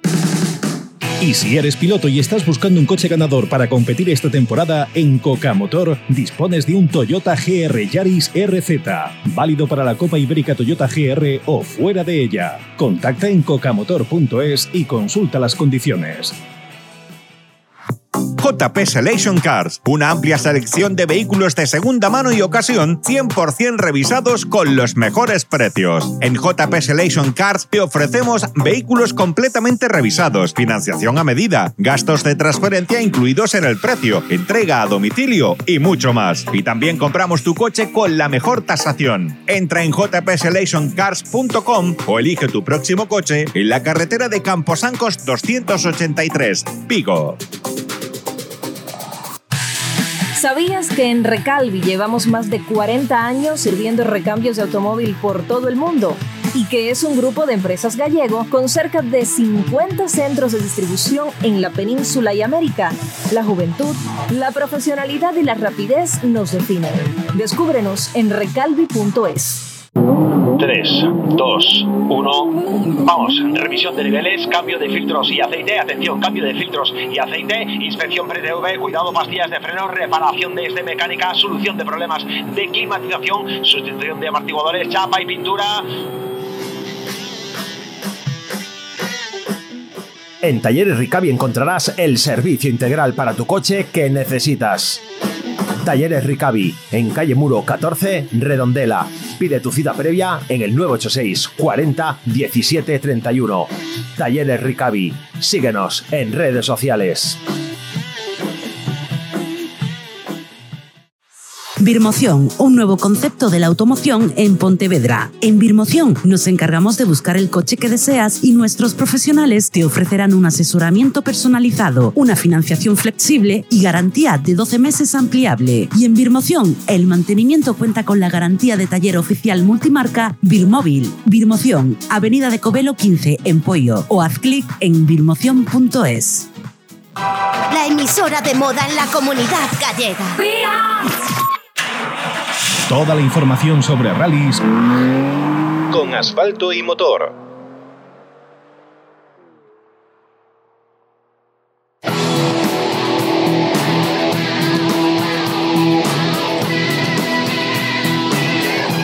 Continuamos ya con toda la emoción después de estar escuchando, bueno, pues la, la información de nuestros patrocinadores, de, de, gente que también es importante en el mundo de la automoción. Vamos ya a atacar a los tiempos que van marcando tanto en intermedios como en la meta, porque tenemos ya cinco tiempos, seis tiempos totales. El de Senra, 7 minutos 22 segundos 3 décimas, el mejor con diferencia. Segundo en este momento es Alberto Otero, 7.27 Alberto Otero, Óscar Palacio 7.35. 7 7, 7 segundos, 7 décimas de diferencia, que esto convierte en este momento a Alberto Otero tercero en el podio. Vamos a verificarlo con la tabla de tiempos de la general eh, provisional porque habrá que esperar a que se publique todo esto, pero efectivamente, en este momento, en este momento, vuelco dentro del podium. Óscar Palacio acaba de perder la tercera posición, acaba de perder esa posición de honra, de honor, y Alberto Otero haciendo un final de rally apretadísimo, luchando y peleando, siendo consciente de que estos dos tramos le podía dar tiempo a atacar, ha atacado y la estrategia ha sido correcta y ha, bueno, ha resultado pues por un segundo, un segundo, cinco décimas, un segundo y medio de diferencia le ha conseguido, ha conseguido esa, esa tercera plaza. Alberto Otero respecto a Óscar Palacio. Lástima que ha perdido, el, ha perdido la tercera posición, pero las carreras son así. Al final tiene que ir, eh, tiene que ir, eh, todo tiene que ir hasta el último minuto. Vamos a ver qué, qué más reacciones hay, qué más tiempos tenemos, porque Jorge Pérez también, eh, bueno, estaba Vamos a ver si entendemos lo que no. Nos faltan tiempos aquí por medio. Nos faltan tiempos por medio. Falta Álvaro, falta Álvaro Muñiz, porque en este momento Jorge es quinto con un tiempo de un minuto, perdón, no. Jorge es quinto con un tiempo de 7.29. El tercer mejor tiempo. También ha corrido Jorge bien. Ha sido solamente un segundo, tres décimas más lento que, que Álvaro Otero. Y esto habla del, de lo buen piloto que es Jorge, que es capaz de incluso, bueno, pues no teniendo una posición especialmente comprometida, porque tampoco tiene necesidad de pelear una sexta posición. No son tampoco eh, los puntos los que vayan a definir un, campeonato, pero bueno, hasta el último momento le pone intensidad. Sí, sobre todo, sobre todo que a veces también te encuentras bien, a lo mejor el día no ha ido lo que comentabas antes, has tenido alguna decisión, a lo mejor has tomado alguna decisión que no ha sido la más adecuada, por ejemplo, a lo mejor montar lluvia, que yo en su caso a lo mejor hubiese hecho lo mismo, porque realmente, o sea, cuando has tenido ya un problema, eh, tienes que jugártela. Puedes irte bien o no. En el caso de él, pues, o sea, no, no, o sea, no, no llovió, no, no consiguió beneficio alguno de ello, pero bueno, eh, la pérdida de tiempo que tuvo fue, o sea, fue pequeña y ahora al final ves que vas, estás a gusto con el coche, te vas habituando tanto al coche como a, como a la, nueva copiloto que tiene y demás, y decides atacar y ver más o menos dónde puedes estar. Corres y dices tú, mira, hoy no ha sido mi, mi rally o no ha sido el rally que tenía planteado hacerme, pero sin embargo puedo estar ahí. O sea, sabes que por lo menos te da, te da alas para la próxima carrera. Vamos a ver si las alas que ha desplegado hoy Jorge Pérez son suficientes para eh, restarle esa posición o robarle la posición a Álvaro Muñiz. La diferencia era poca, Álvaro está a puntito de pasar por el punto intermedio. De momento tenemos a Javier Ramos con 4.51 en el punto intermedio. Es eh, el tiempo más lento hasta el momento de paso eh, por este punto. Sergio Vallejo 4.50 y Álvaro Muñiz 4.29. Tiempazo de Álvaro Muñiz a solo, bueno, es que a, nada, un, un segundo Perdón, no, no, no. Eh, son. No, es un poco más porque son nueve veces. Es un segundo, un segundo seis décimas respecto a. Un segundo cinco décimas respecto a Víctor Senra, pero igualmente es un tiempazo. Es el segundo mejor tiempo con diferencia eh, en este tramo, en el punto intermedio. En el punto intermedio. Cuidado con Álvaro Muñiz Mora, que está conduciendo un N5 y esto hay que remarcarlo siempre. Que este hombre, si hubiera podido venir con el R5, que por cierto, el R5 de Álvaro es el que está corriendo Vilariño. La movida está en que eh, la unidad que tienen alquilada, que la alquilan para tierra a cohete, es una unidad que, bueno, que tienen que preservar, cuidar. Entonces, bueno, se ha quedado, se ha quedado en casa. El coche de Álvaro ha pasado a, a Vilariño y él se ha venido con el N5. Pero la opción, desde luego, yo no sé qué hubiera pasado con. No sé qué hubiera pasado con el Skoda, pero desde luego mm, vamos, el 208 yo creo que nunca ha tenido un resultado tan espectacular es el momento para venderlo, hay que aprovechar para venderlo. Ahora que con lo que ha corrido el coche, vamos, que nadie te diga que no corre después, pero no, no, el tiempo es espectacular, o sea, y aparte, fíjate que en este rally, o sea, en este tramo, perdón, en este último tramo, hay gente que está corriendo, porque no le queda otra, o sea, no es que digas, no, no, eh, la gente aquí ha levantado el pie y ha marcado un tiempo intermedio bueno por ello, no, no, la gente está corriendo porque tenemos ahí aparte antes a cuatro pilotos, creo que estoy viendo ahí, mira, en, en, en los tiempos intermedios había, creo que era cuatro en un segundo y algo de diferencia, o sea, una diferencia mínima. Sí, sí, sí, claro, claro, que están corriendo. El robo de cartera que le acaba de hacer Alberto Otero a Oscar Palacio en el último tramo ha tenido que remontar seis segundos, más de seis segundos.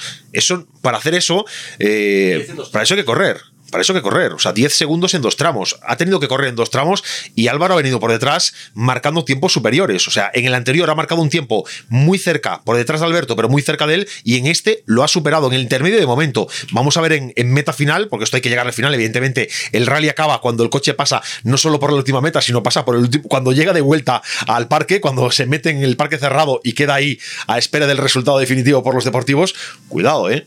Cuidado que que aquí hay, hay un tiempazo en ese, en ese intermedio. 4.29.9, Senra había hecho 4.28 y Alberto Otero 4.32. Con ese 4.32, al final en meta ha hecho 7.27, Senra con 4.28 hizo 7.22. Bueno, pues veremos, veremos una posición intermedia la de la de Álvaro Muñiz. Sí que tiene que estar a punto de salir, o sea, es mucho más rápido. Efectivamente, tiempazo, 7.26.3, 7.26.3, el más alto a 4 segundos de Víctor Senra, un segundo y medio más rápido que Otero.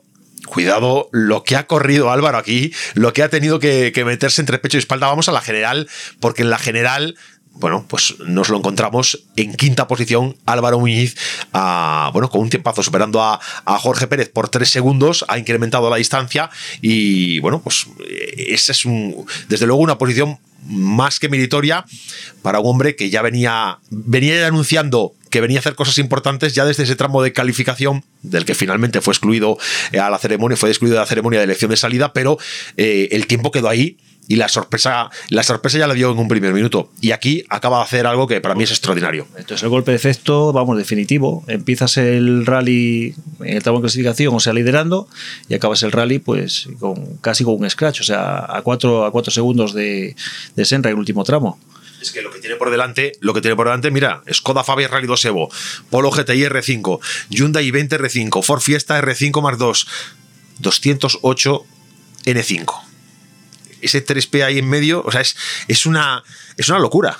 Y tres Fabias por detrás y un Volkswagen. Correcto, y por, y por, detrás, y por detrás, eso, tres Fabias R5, el Volkswagen, vamos, que viene, eh, viene Monarri por detrás. Bueno, evidentemente Monarri mucho más relajado, no hay, que, no hay que tener en cuenta el tiempo que ha hecho en este, en este tramo, porque está por detrás de Vallejo. Pero bueno. tuviera, pero, o sea, tuvo el problema que, que, había perdido que fueran cuatro minutos por la mañana. Pero bueno, el resto de la gente, los problemas que ha tenido han sido similares, han sido problemas similares entre todos ellos. Pero tienes eso: tres Fabia R5 por detrás y un Polo GTI R5 por detrás. O sea, la posición es, es óptima. Esto es. Creo que no, creo que vamos, hubiese firmado antes de, de empezar el rally seguro. Bueno, yo, creo, yo estoy convencido, desde luego. Lo que sí estoy convencido que ahora, cuando, cuando regrese, cuando su equipo lo reciba, bueno, eh, va a ser con honores, porque bueno, el espectáculo hasta el último metro lo ha dado él, lo ha dado Óscar Palacio y lo ha dado Alberto Otero. Mm, aquí es de, definitivo. Es verdad que Víctor hasta el final también ha dado espectáculo, ¿eh? No se ha no se ha bajado en ningún momento, no ha decidido levantar el pie a, a, tope. En los intermedios vamos a echarle un ojo porque la competición sigue. Y lo que viene ahora a continuación ya son los de la Suzuki. Están a puntito de empezar a, marcar tiempos intermedios.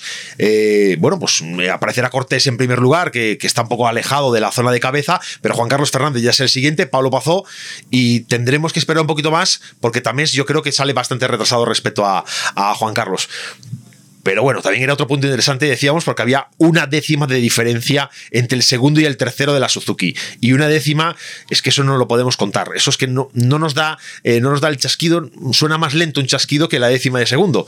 Pues bueno, eh, a, ver qué, a ver qué pasa en estos tiempos. Tenemos tiempo de Juan Carlos Fernández, nos saltan aquí los tiempos a, a, Cortés, no marca tiempo intermedio, con lo cual podemos entender que ha pasado algo o bien o hay un error en el control del tiempo o hay un problema que ha quedado parado antes de, antes de ese kilómetro 5 eh, de, del tramo, de esta última pasada eh, por este tramo que cierra el, que cierra el cocido bueno, mala suerte para Cortés en este caso. La verdad que quedarte así en el último tramo es una, bueno, es una pena, una pena y, y podríamos decir alguna palabra más gruesa, pero bueno, mm, entendéis perfectamente lo que estoy diciendo. Desde luego, eh, bueno, habrá que, habrá que ver qué, qué, pasó. Esto lo iremos adivinando, lo iremos averiguando más adelante. Ahora mismo, lo importante sería ver tiempos. Pablo Pazó, que también tenía la tiene la tranquilidad de poder disputar este tramo, está en un tiempo bueno, pues incluso mejor que el de Fernández. Yo creo que aquí 5 minutos 5 minutos 5 segundos. Juan Carlos Fernández marcó 5 6. Bueno, pues una, es una buena referencia para tener en cuenta ahora lo que vaya a hacer eh, Tamés. Sí, lo pasa bueno, los, los, Suzuki es lo que hablábamos antes, ya los tiempos más o menos había ya estaban muy marcados entre ellos, no había grandes saltos excepto la, la lucha esta que estábamos esperando. Tenemos que, esperar un rato a ver cómo, cómo se decide y cómo, cómo queda. Del resto, pues lo que, lo que comentabas. O sea, el final ha sido un final de, infarto. Creo que no, no contaba nadie con, con, ello. O sea, el golpe de efecto de, de Muñiz, el salto que hubo ahí también, o sea, de, de posición entre, entre Palacio y Otero y, el, cambio este que, que, ha habido así última hora nos, nos ha dejado todos un poco, un poco perplejos, pero bueno, contentos y emocionados, que es lo importante.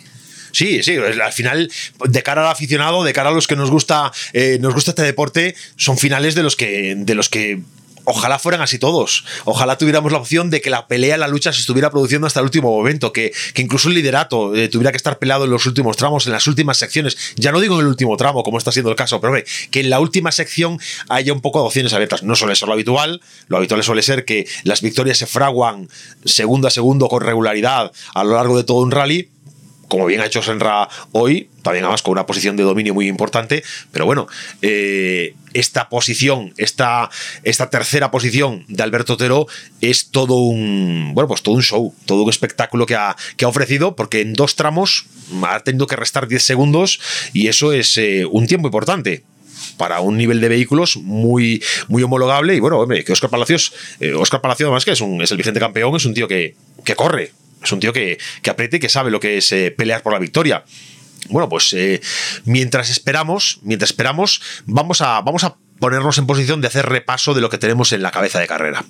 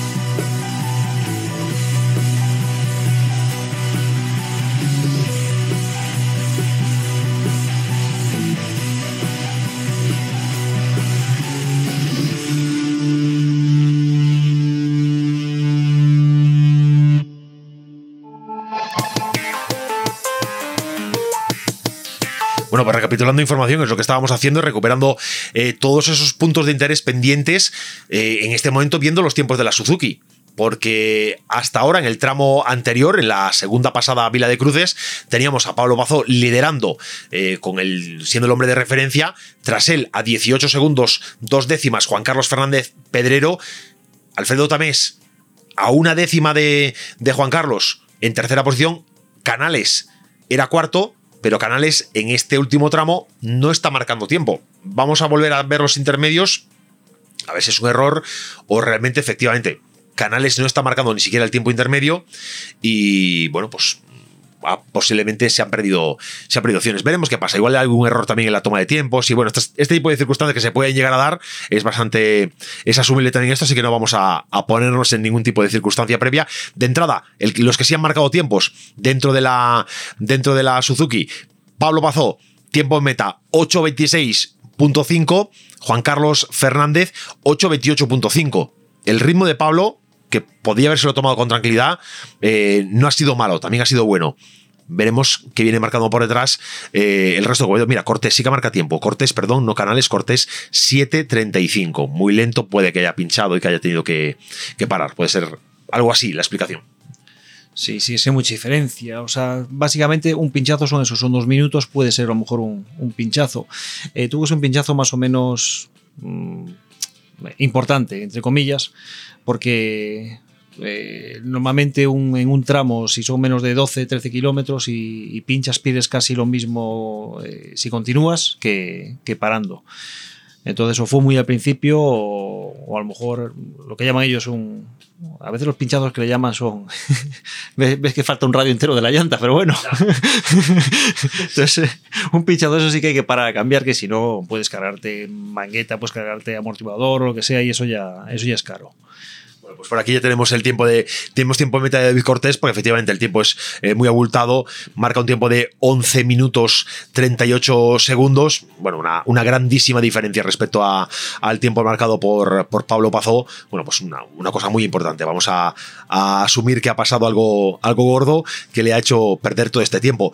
De lo que estamos, lo que estamos esperando en este momento para poder eh, de alguna forma cerrar el ciclo de este, de este rálido cocido es el tiempo que marque Tamés, que es el hombre que, que tiene que resolver una décima más rápido, solo, bueno, una décima, no, dos décimas más rápido que, que Juan Carlos Fernández para colocarse segundo en la Suzuki en esta, en esta prueba en el cocido. De momento, bueno, él sale bastante retrasado, se nos va a hacer largo, se nos va a hacer larga la espera porque los tiempos ahora van más lentos y se nota especialmente, ¿eh? se nota que de pasar a, a cuatro minutos eh, y poco, cuatro minutos y medio, pasamos ya a 5.10, 5.20, vamos a empezar a pasar, enseguida van a sumar, a sumar minutos, pero bueno, esto está, está prácticamente resuelto. Lo importante ya es que podemos hacer resumen de, de, la competición a nivel global, la general, provisional, a falta de que salgan las publicaciones oficiales y definitivas. Los tiempos que arroja ahora mismo la general es victoria para Víctor Senra en el Rally de Cocido, primera prueba de la Copa de España de Rally de Asfalto, se asigna Víctor Senra. Segundo, Paco Dorado a un minuto 25. Paco Dorado que ha hecho un buen rally, ha hecho un rally eh, muy constante, manteniendo el tipo respecto a Senra, siempre a una distancia eh, relativa y prudencial, no excesivos segundos, pero bueno, pues kilómetro a kilómetro, al final los segundos se han ido acumulando y el tiempo se llega a ese minuto 25 que va muy en proporción a los segundos que iba metiendo ya en el primer tramo. Eh, si hacemos la proporción, no sé cuántos segundos estábamos hablando, uno por kilómetro, bueno, pues este, los ciento y pico kilómetros que tenga este rally, bueno, pues no salen estos tiempos. Tercera posición, y aquí está la sorpresa, hasta este tramo, hasta esta segunda y definitiva pasada por Carballeda, teníamos a Óscar Palacio, acompañado de Alberto Iglesias Pin, teníamos al del Recalvitín tercero, pero por detrás venía en ascenso y en progresión positiva Alberto Otero con Jordan Vázquez, que con el Hyundai 20R5 lo dan todo en el último tramo, se esfuerzan al máximo en este último, ya venían haciéndolo así en la segunda pasada por Vila de Cruces, y aquí en Carballeda mejor tiempo que Oscar Palacio, le roban la cartera por un segundo cinco décimas. Un segundo cinco décimas. Tercer puesto para Alberto Otero. Cuarto para Oscar Palacio por tan solo un segundo cinco décimas.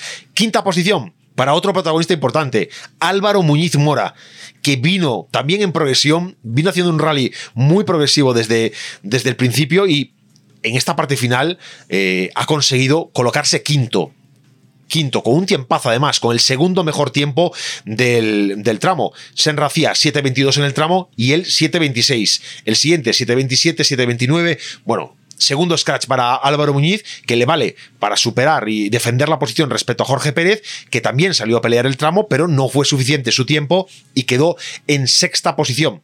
Sexto, Jorge Pérez Oliveira. Séptima posición en este rally cocido, Félix Macías, Félix Macías, acompañado de Alejandro Portera, Portela, perdón, con el Skoda Fabia R5, séptima posición, octavo Luis Vilariño con Javier Martínez, noveno Javier Ramos Troitiño con Alejandro Moure y décimo Sergio Vallejo con Álvaro Louro. Por detrás ya nos encontramos a un Alberto Monarri que venía o venía llamado a ser uno de los nombres que podía estar peleando las cinco posiciones de cabeza, pero que eh, los problemas que tuvo en el tercer tramo, donde perdió hasta cuatro minutos, bueno, pues está el grueso de los minutos que acumula respecto a Víctor Senra.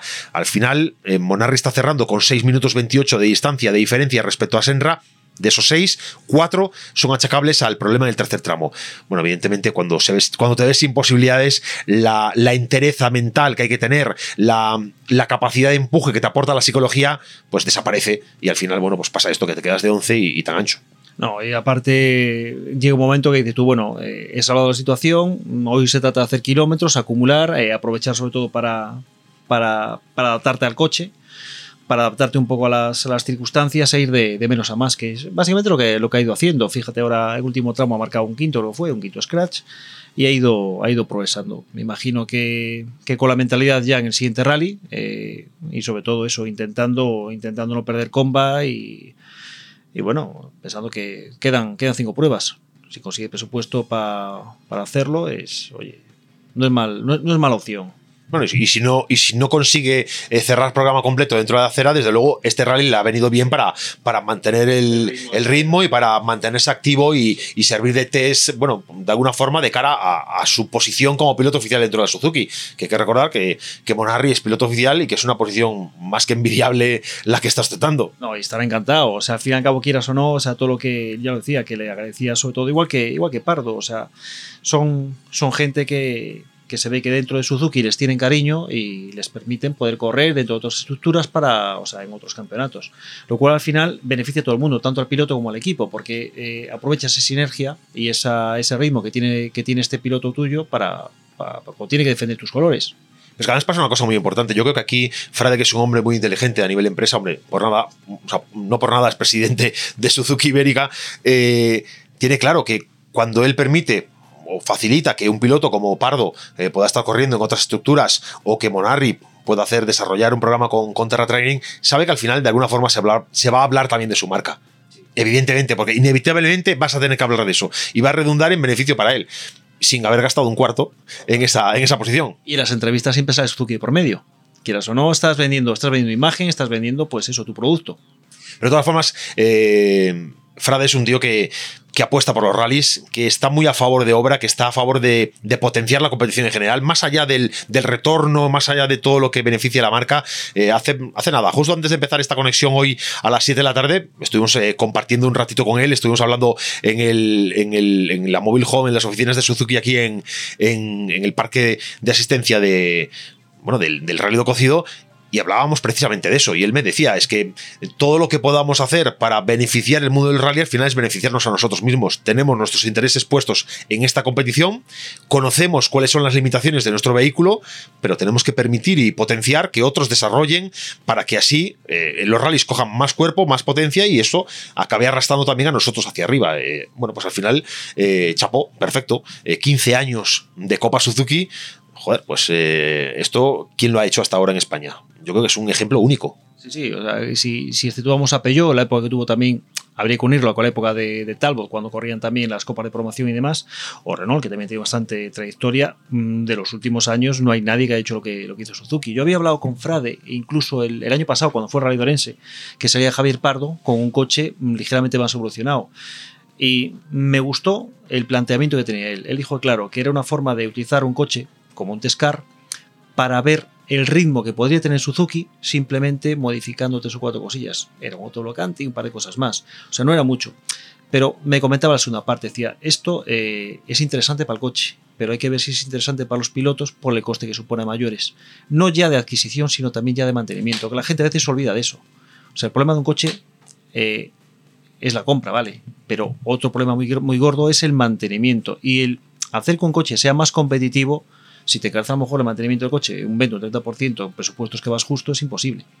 O sea, pues te digo que es, es una persona que se ve que está vinculada con esto, está muy, o sea, muy cada día lo tiene más, más interiorizado y sobre todo es un tío muy inteligente. Bueno, pues son personas de las que ojalá abundaran más, personas de las que de verdad tuviéramos más a nuestro alrededor. Yo creo que, bueno, pues eh, una figura como la de él, a otro nivel, por otro, por otro tipo de desarrollo, es la de Chema Rodríguez.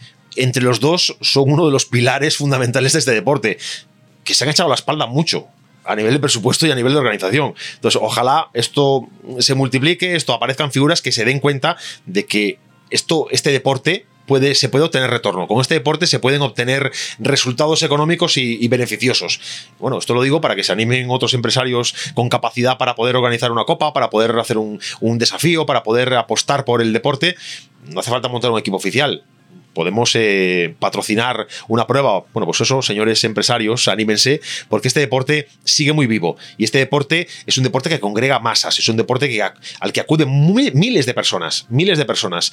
Hay que tener en cuenta, pues, no sé, en, un estadio de fútbol eh, estándar, una media, sin sacando los grandísimos nombres Real Madrid Barcelona, pues puede haber 15.000 personas, 20.000 personas en un buen partido, 20.000 personas en un partido. En un rally, ¿cuántas personas ven pruebas de un rally? directamente en los tramos, en las asistencias, en los actos protocolar- protocolarios, a través de los streamings, escuchando la radio. ¿Cuántas personas? Son muchísimas más personas que las que pueden ver puntualmente un partido, que las que se acumulan al final viendo el fútbol. Bueno, pues señores, pónganse las pilas que este deporte, y aquí en Galicia especialmente, es mm, uno de los deportes más seguidos con diferencia. Quizá el fútbol esté en primera posición, pero el motor, yo creo que no hay nadie que le quite la segunda posición. Tú, intentas buscar un hotel cuando hay un rally, o sea, pero no te hablo ya de o sea, un rally mundial ni de eso, te hablo de un rally del nacional. Intentas buscarte un hotel en una ciudad más o menos grande. O sea, vale, no hablamos de Madrid, pero hablamos de ciudades más o menos grandes, de los que suelen organizar 80, 90, 100 mil habitantes, y no encuentras. O sea, la gente que se mueve alrededor de esto, o sea, tanto pilotos, o sea, pilotos, copilotos, equipos, mecánicos, eh, prensa, o sea, todo el retorno que hay es, o sea, es mucho mayor de, lo que realmente se, se invierte. Eh, yo ahí, por ejemplo, admiro mucho a los portugueses. Portugal, por ejemplo, te encuentras ciudades pequeñas como Montalegre que organizan un campeonato del mundo de rallycross. Y tú, esto es, es factible. Pues sí, es factible y, le gana, y ganan dinero con ello. Y estamos hablando de cantidades muy, muy grandes. Y sin embargo son capaces de, o sea, de, de- tener un, retorno con ello. O sea, que es lo que tú dices. Eh, a veces creo que la gente no invierte o no se mete más en esto por desconocimiento, porque tiramos un poco de lo que más conocemos o más vemos, que es el fútbol. Pero es que el retorno en, en automovilismo es muy, muy grande. Bueno, pues ese retorno que es positivo, así que si estás pensándote, eh, tienes capacidad de decisión dentro de una gran estructura de una empresa en la que invertir en algún deporte como actividad, eh, bueno, de retorno social, de responsabilidad social corporativa, bueno, pues que sepas que el mundo del motor tiene la capacidad de atraer a miles y miles de personas, la capacidad de atraer impactos positivos para tu marca potentes. Esto está ahí dicho, bueno, pues en beneficio del deporte y en beneficio del interés de todos los que nos gustan los rallies. Y seguimos a la espera de más tiempos en la, en la tabla. La verdad que se ha quedado parado el, el contador de tiempos desde la entrada de Cortés. Mm, Puede haber ocurrido, bueno, pues un parón en el.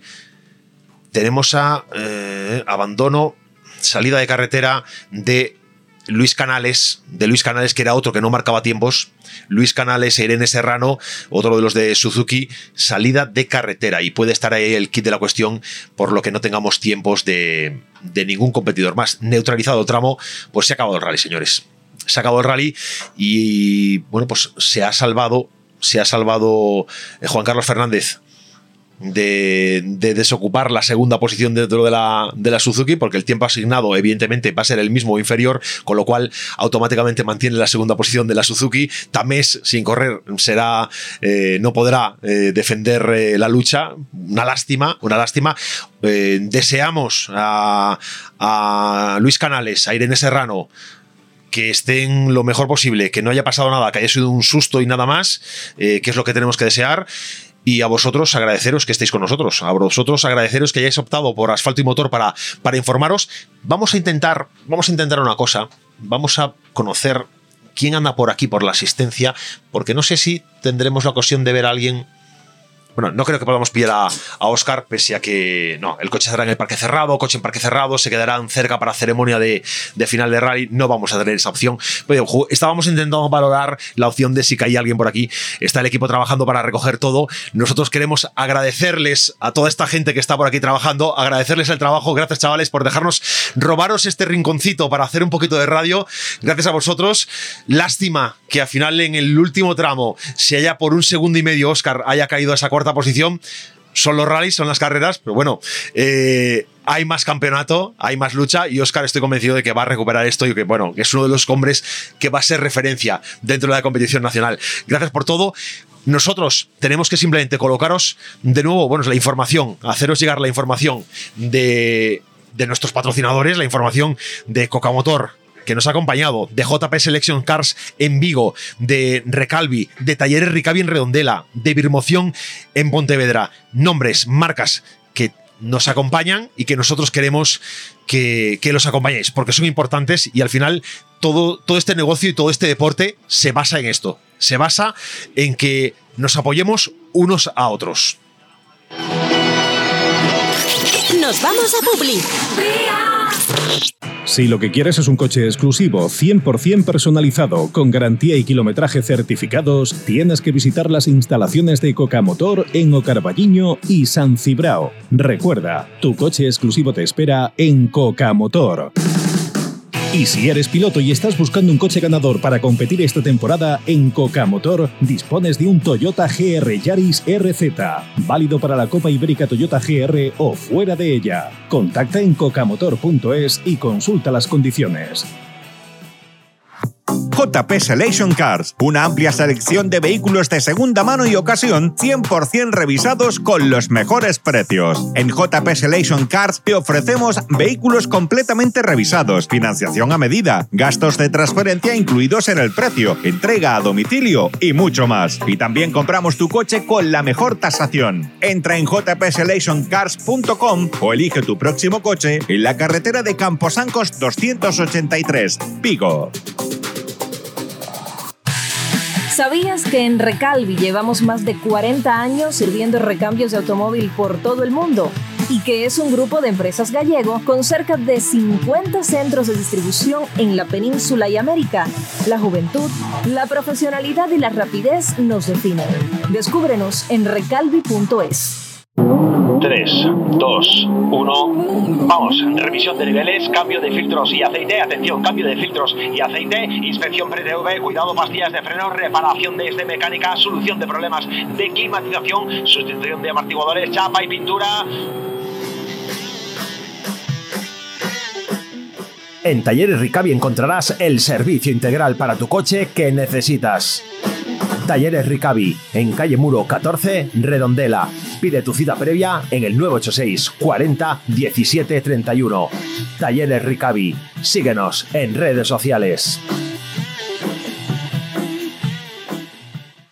Birmoción, un nuevo concepto de la automoción en Pontevedra. En Birmoción nos encargamos de buscar el coche que deseas y nuestros profesionales te ofrecerán un asesoramiento personalizado, una financiación flexible y garantía de 12 meses ampliable. Y en Birmoción, el mantenimiento cuenta con la garantía de taller oficial multimarca Birmóvil. Birmoción, Avenida de Covelo 15 en Pollo o haz clic en birmoción.es. De lunes a viernes a las 9 de la noche, Asfalto, y, motor.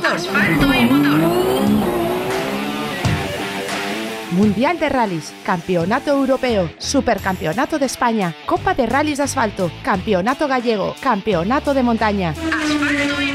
En Asfalto y Motor la noticia llega directamente de sus protagonistas, José Antonio Suárez, Óscar Palacio, Efren Llarena, Javier Pardo, Javi Villa, Iván Ares, Jorge Pérez y muchos más. De lunes a viernes a las 9 de la noche, Asfalto, y, motor.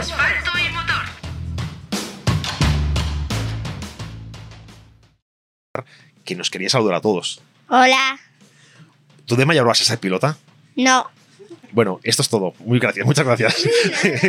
bueno, Olivia tiene 10 años, pero ella está aquí disfrutando con todos nosotros, disfrutando del ambiente de carreras. Y aunque dice que no quiere ser piloto, yo estoy convencida de que le gusta mucho ver a su padre cuando hace buenas carreras. Sí. Bueno, hoy ha quedado cuarto. Al final iba a hacer podium, iba a ser tercero, pero le han robado la cartera por un segundo. ¿Qué te parece? No sé lo que queda. Que es una pena, ¿no? Sí.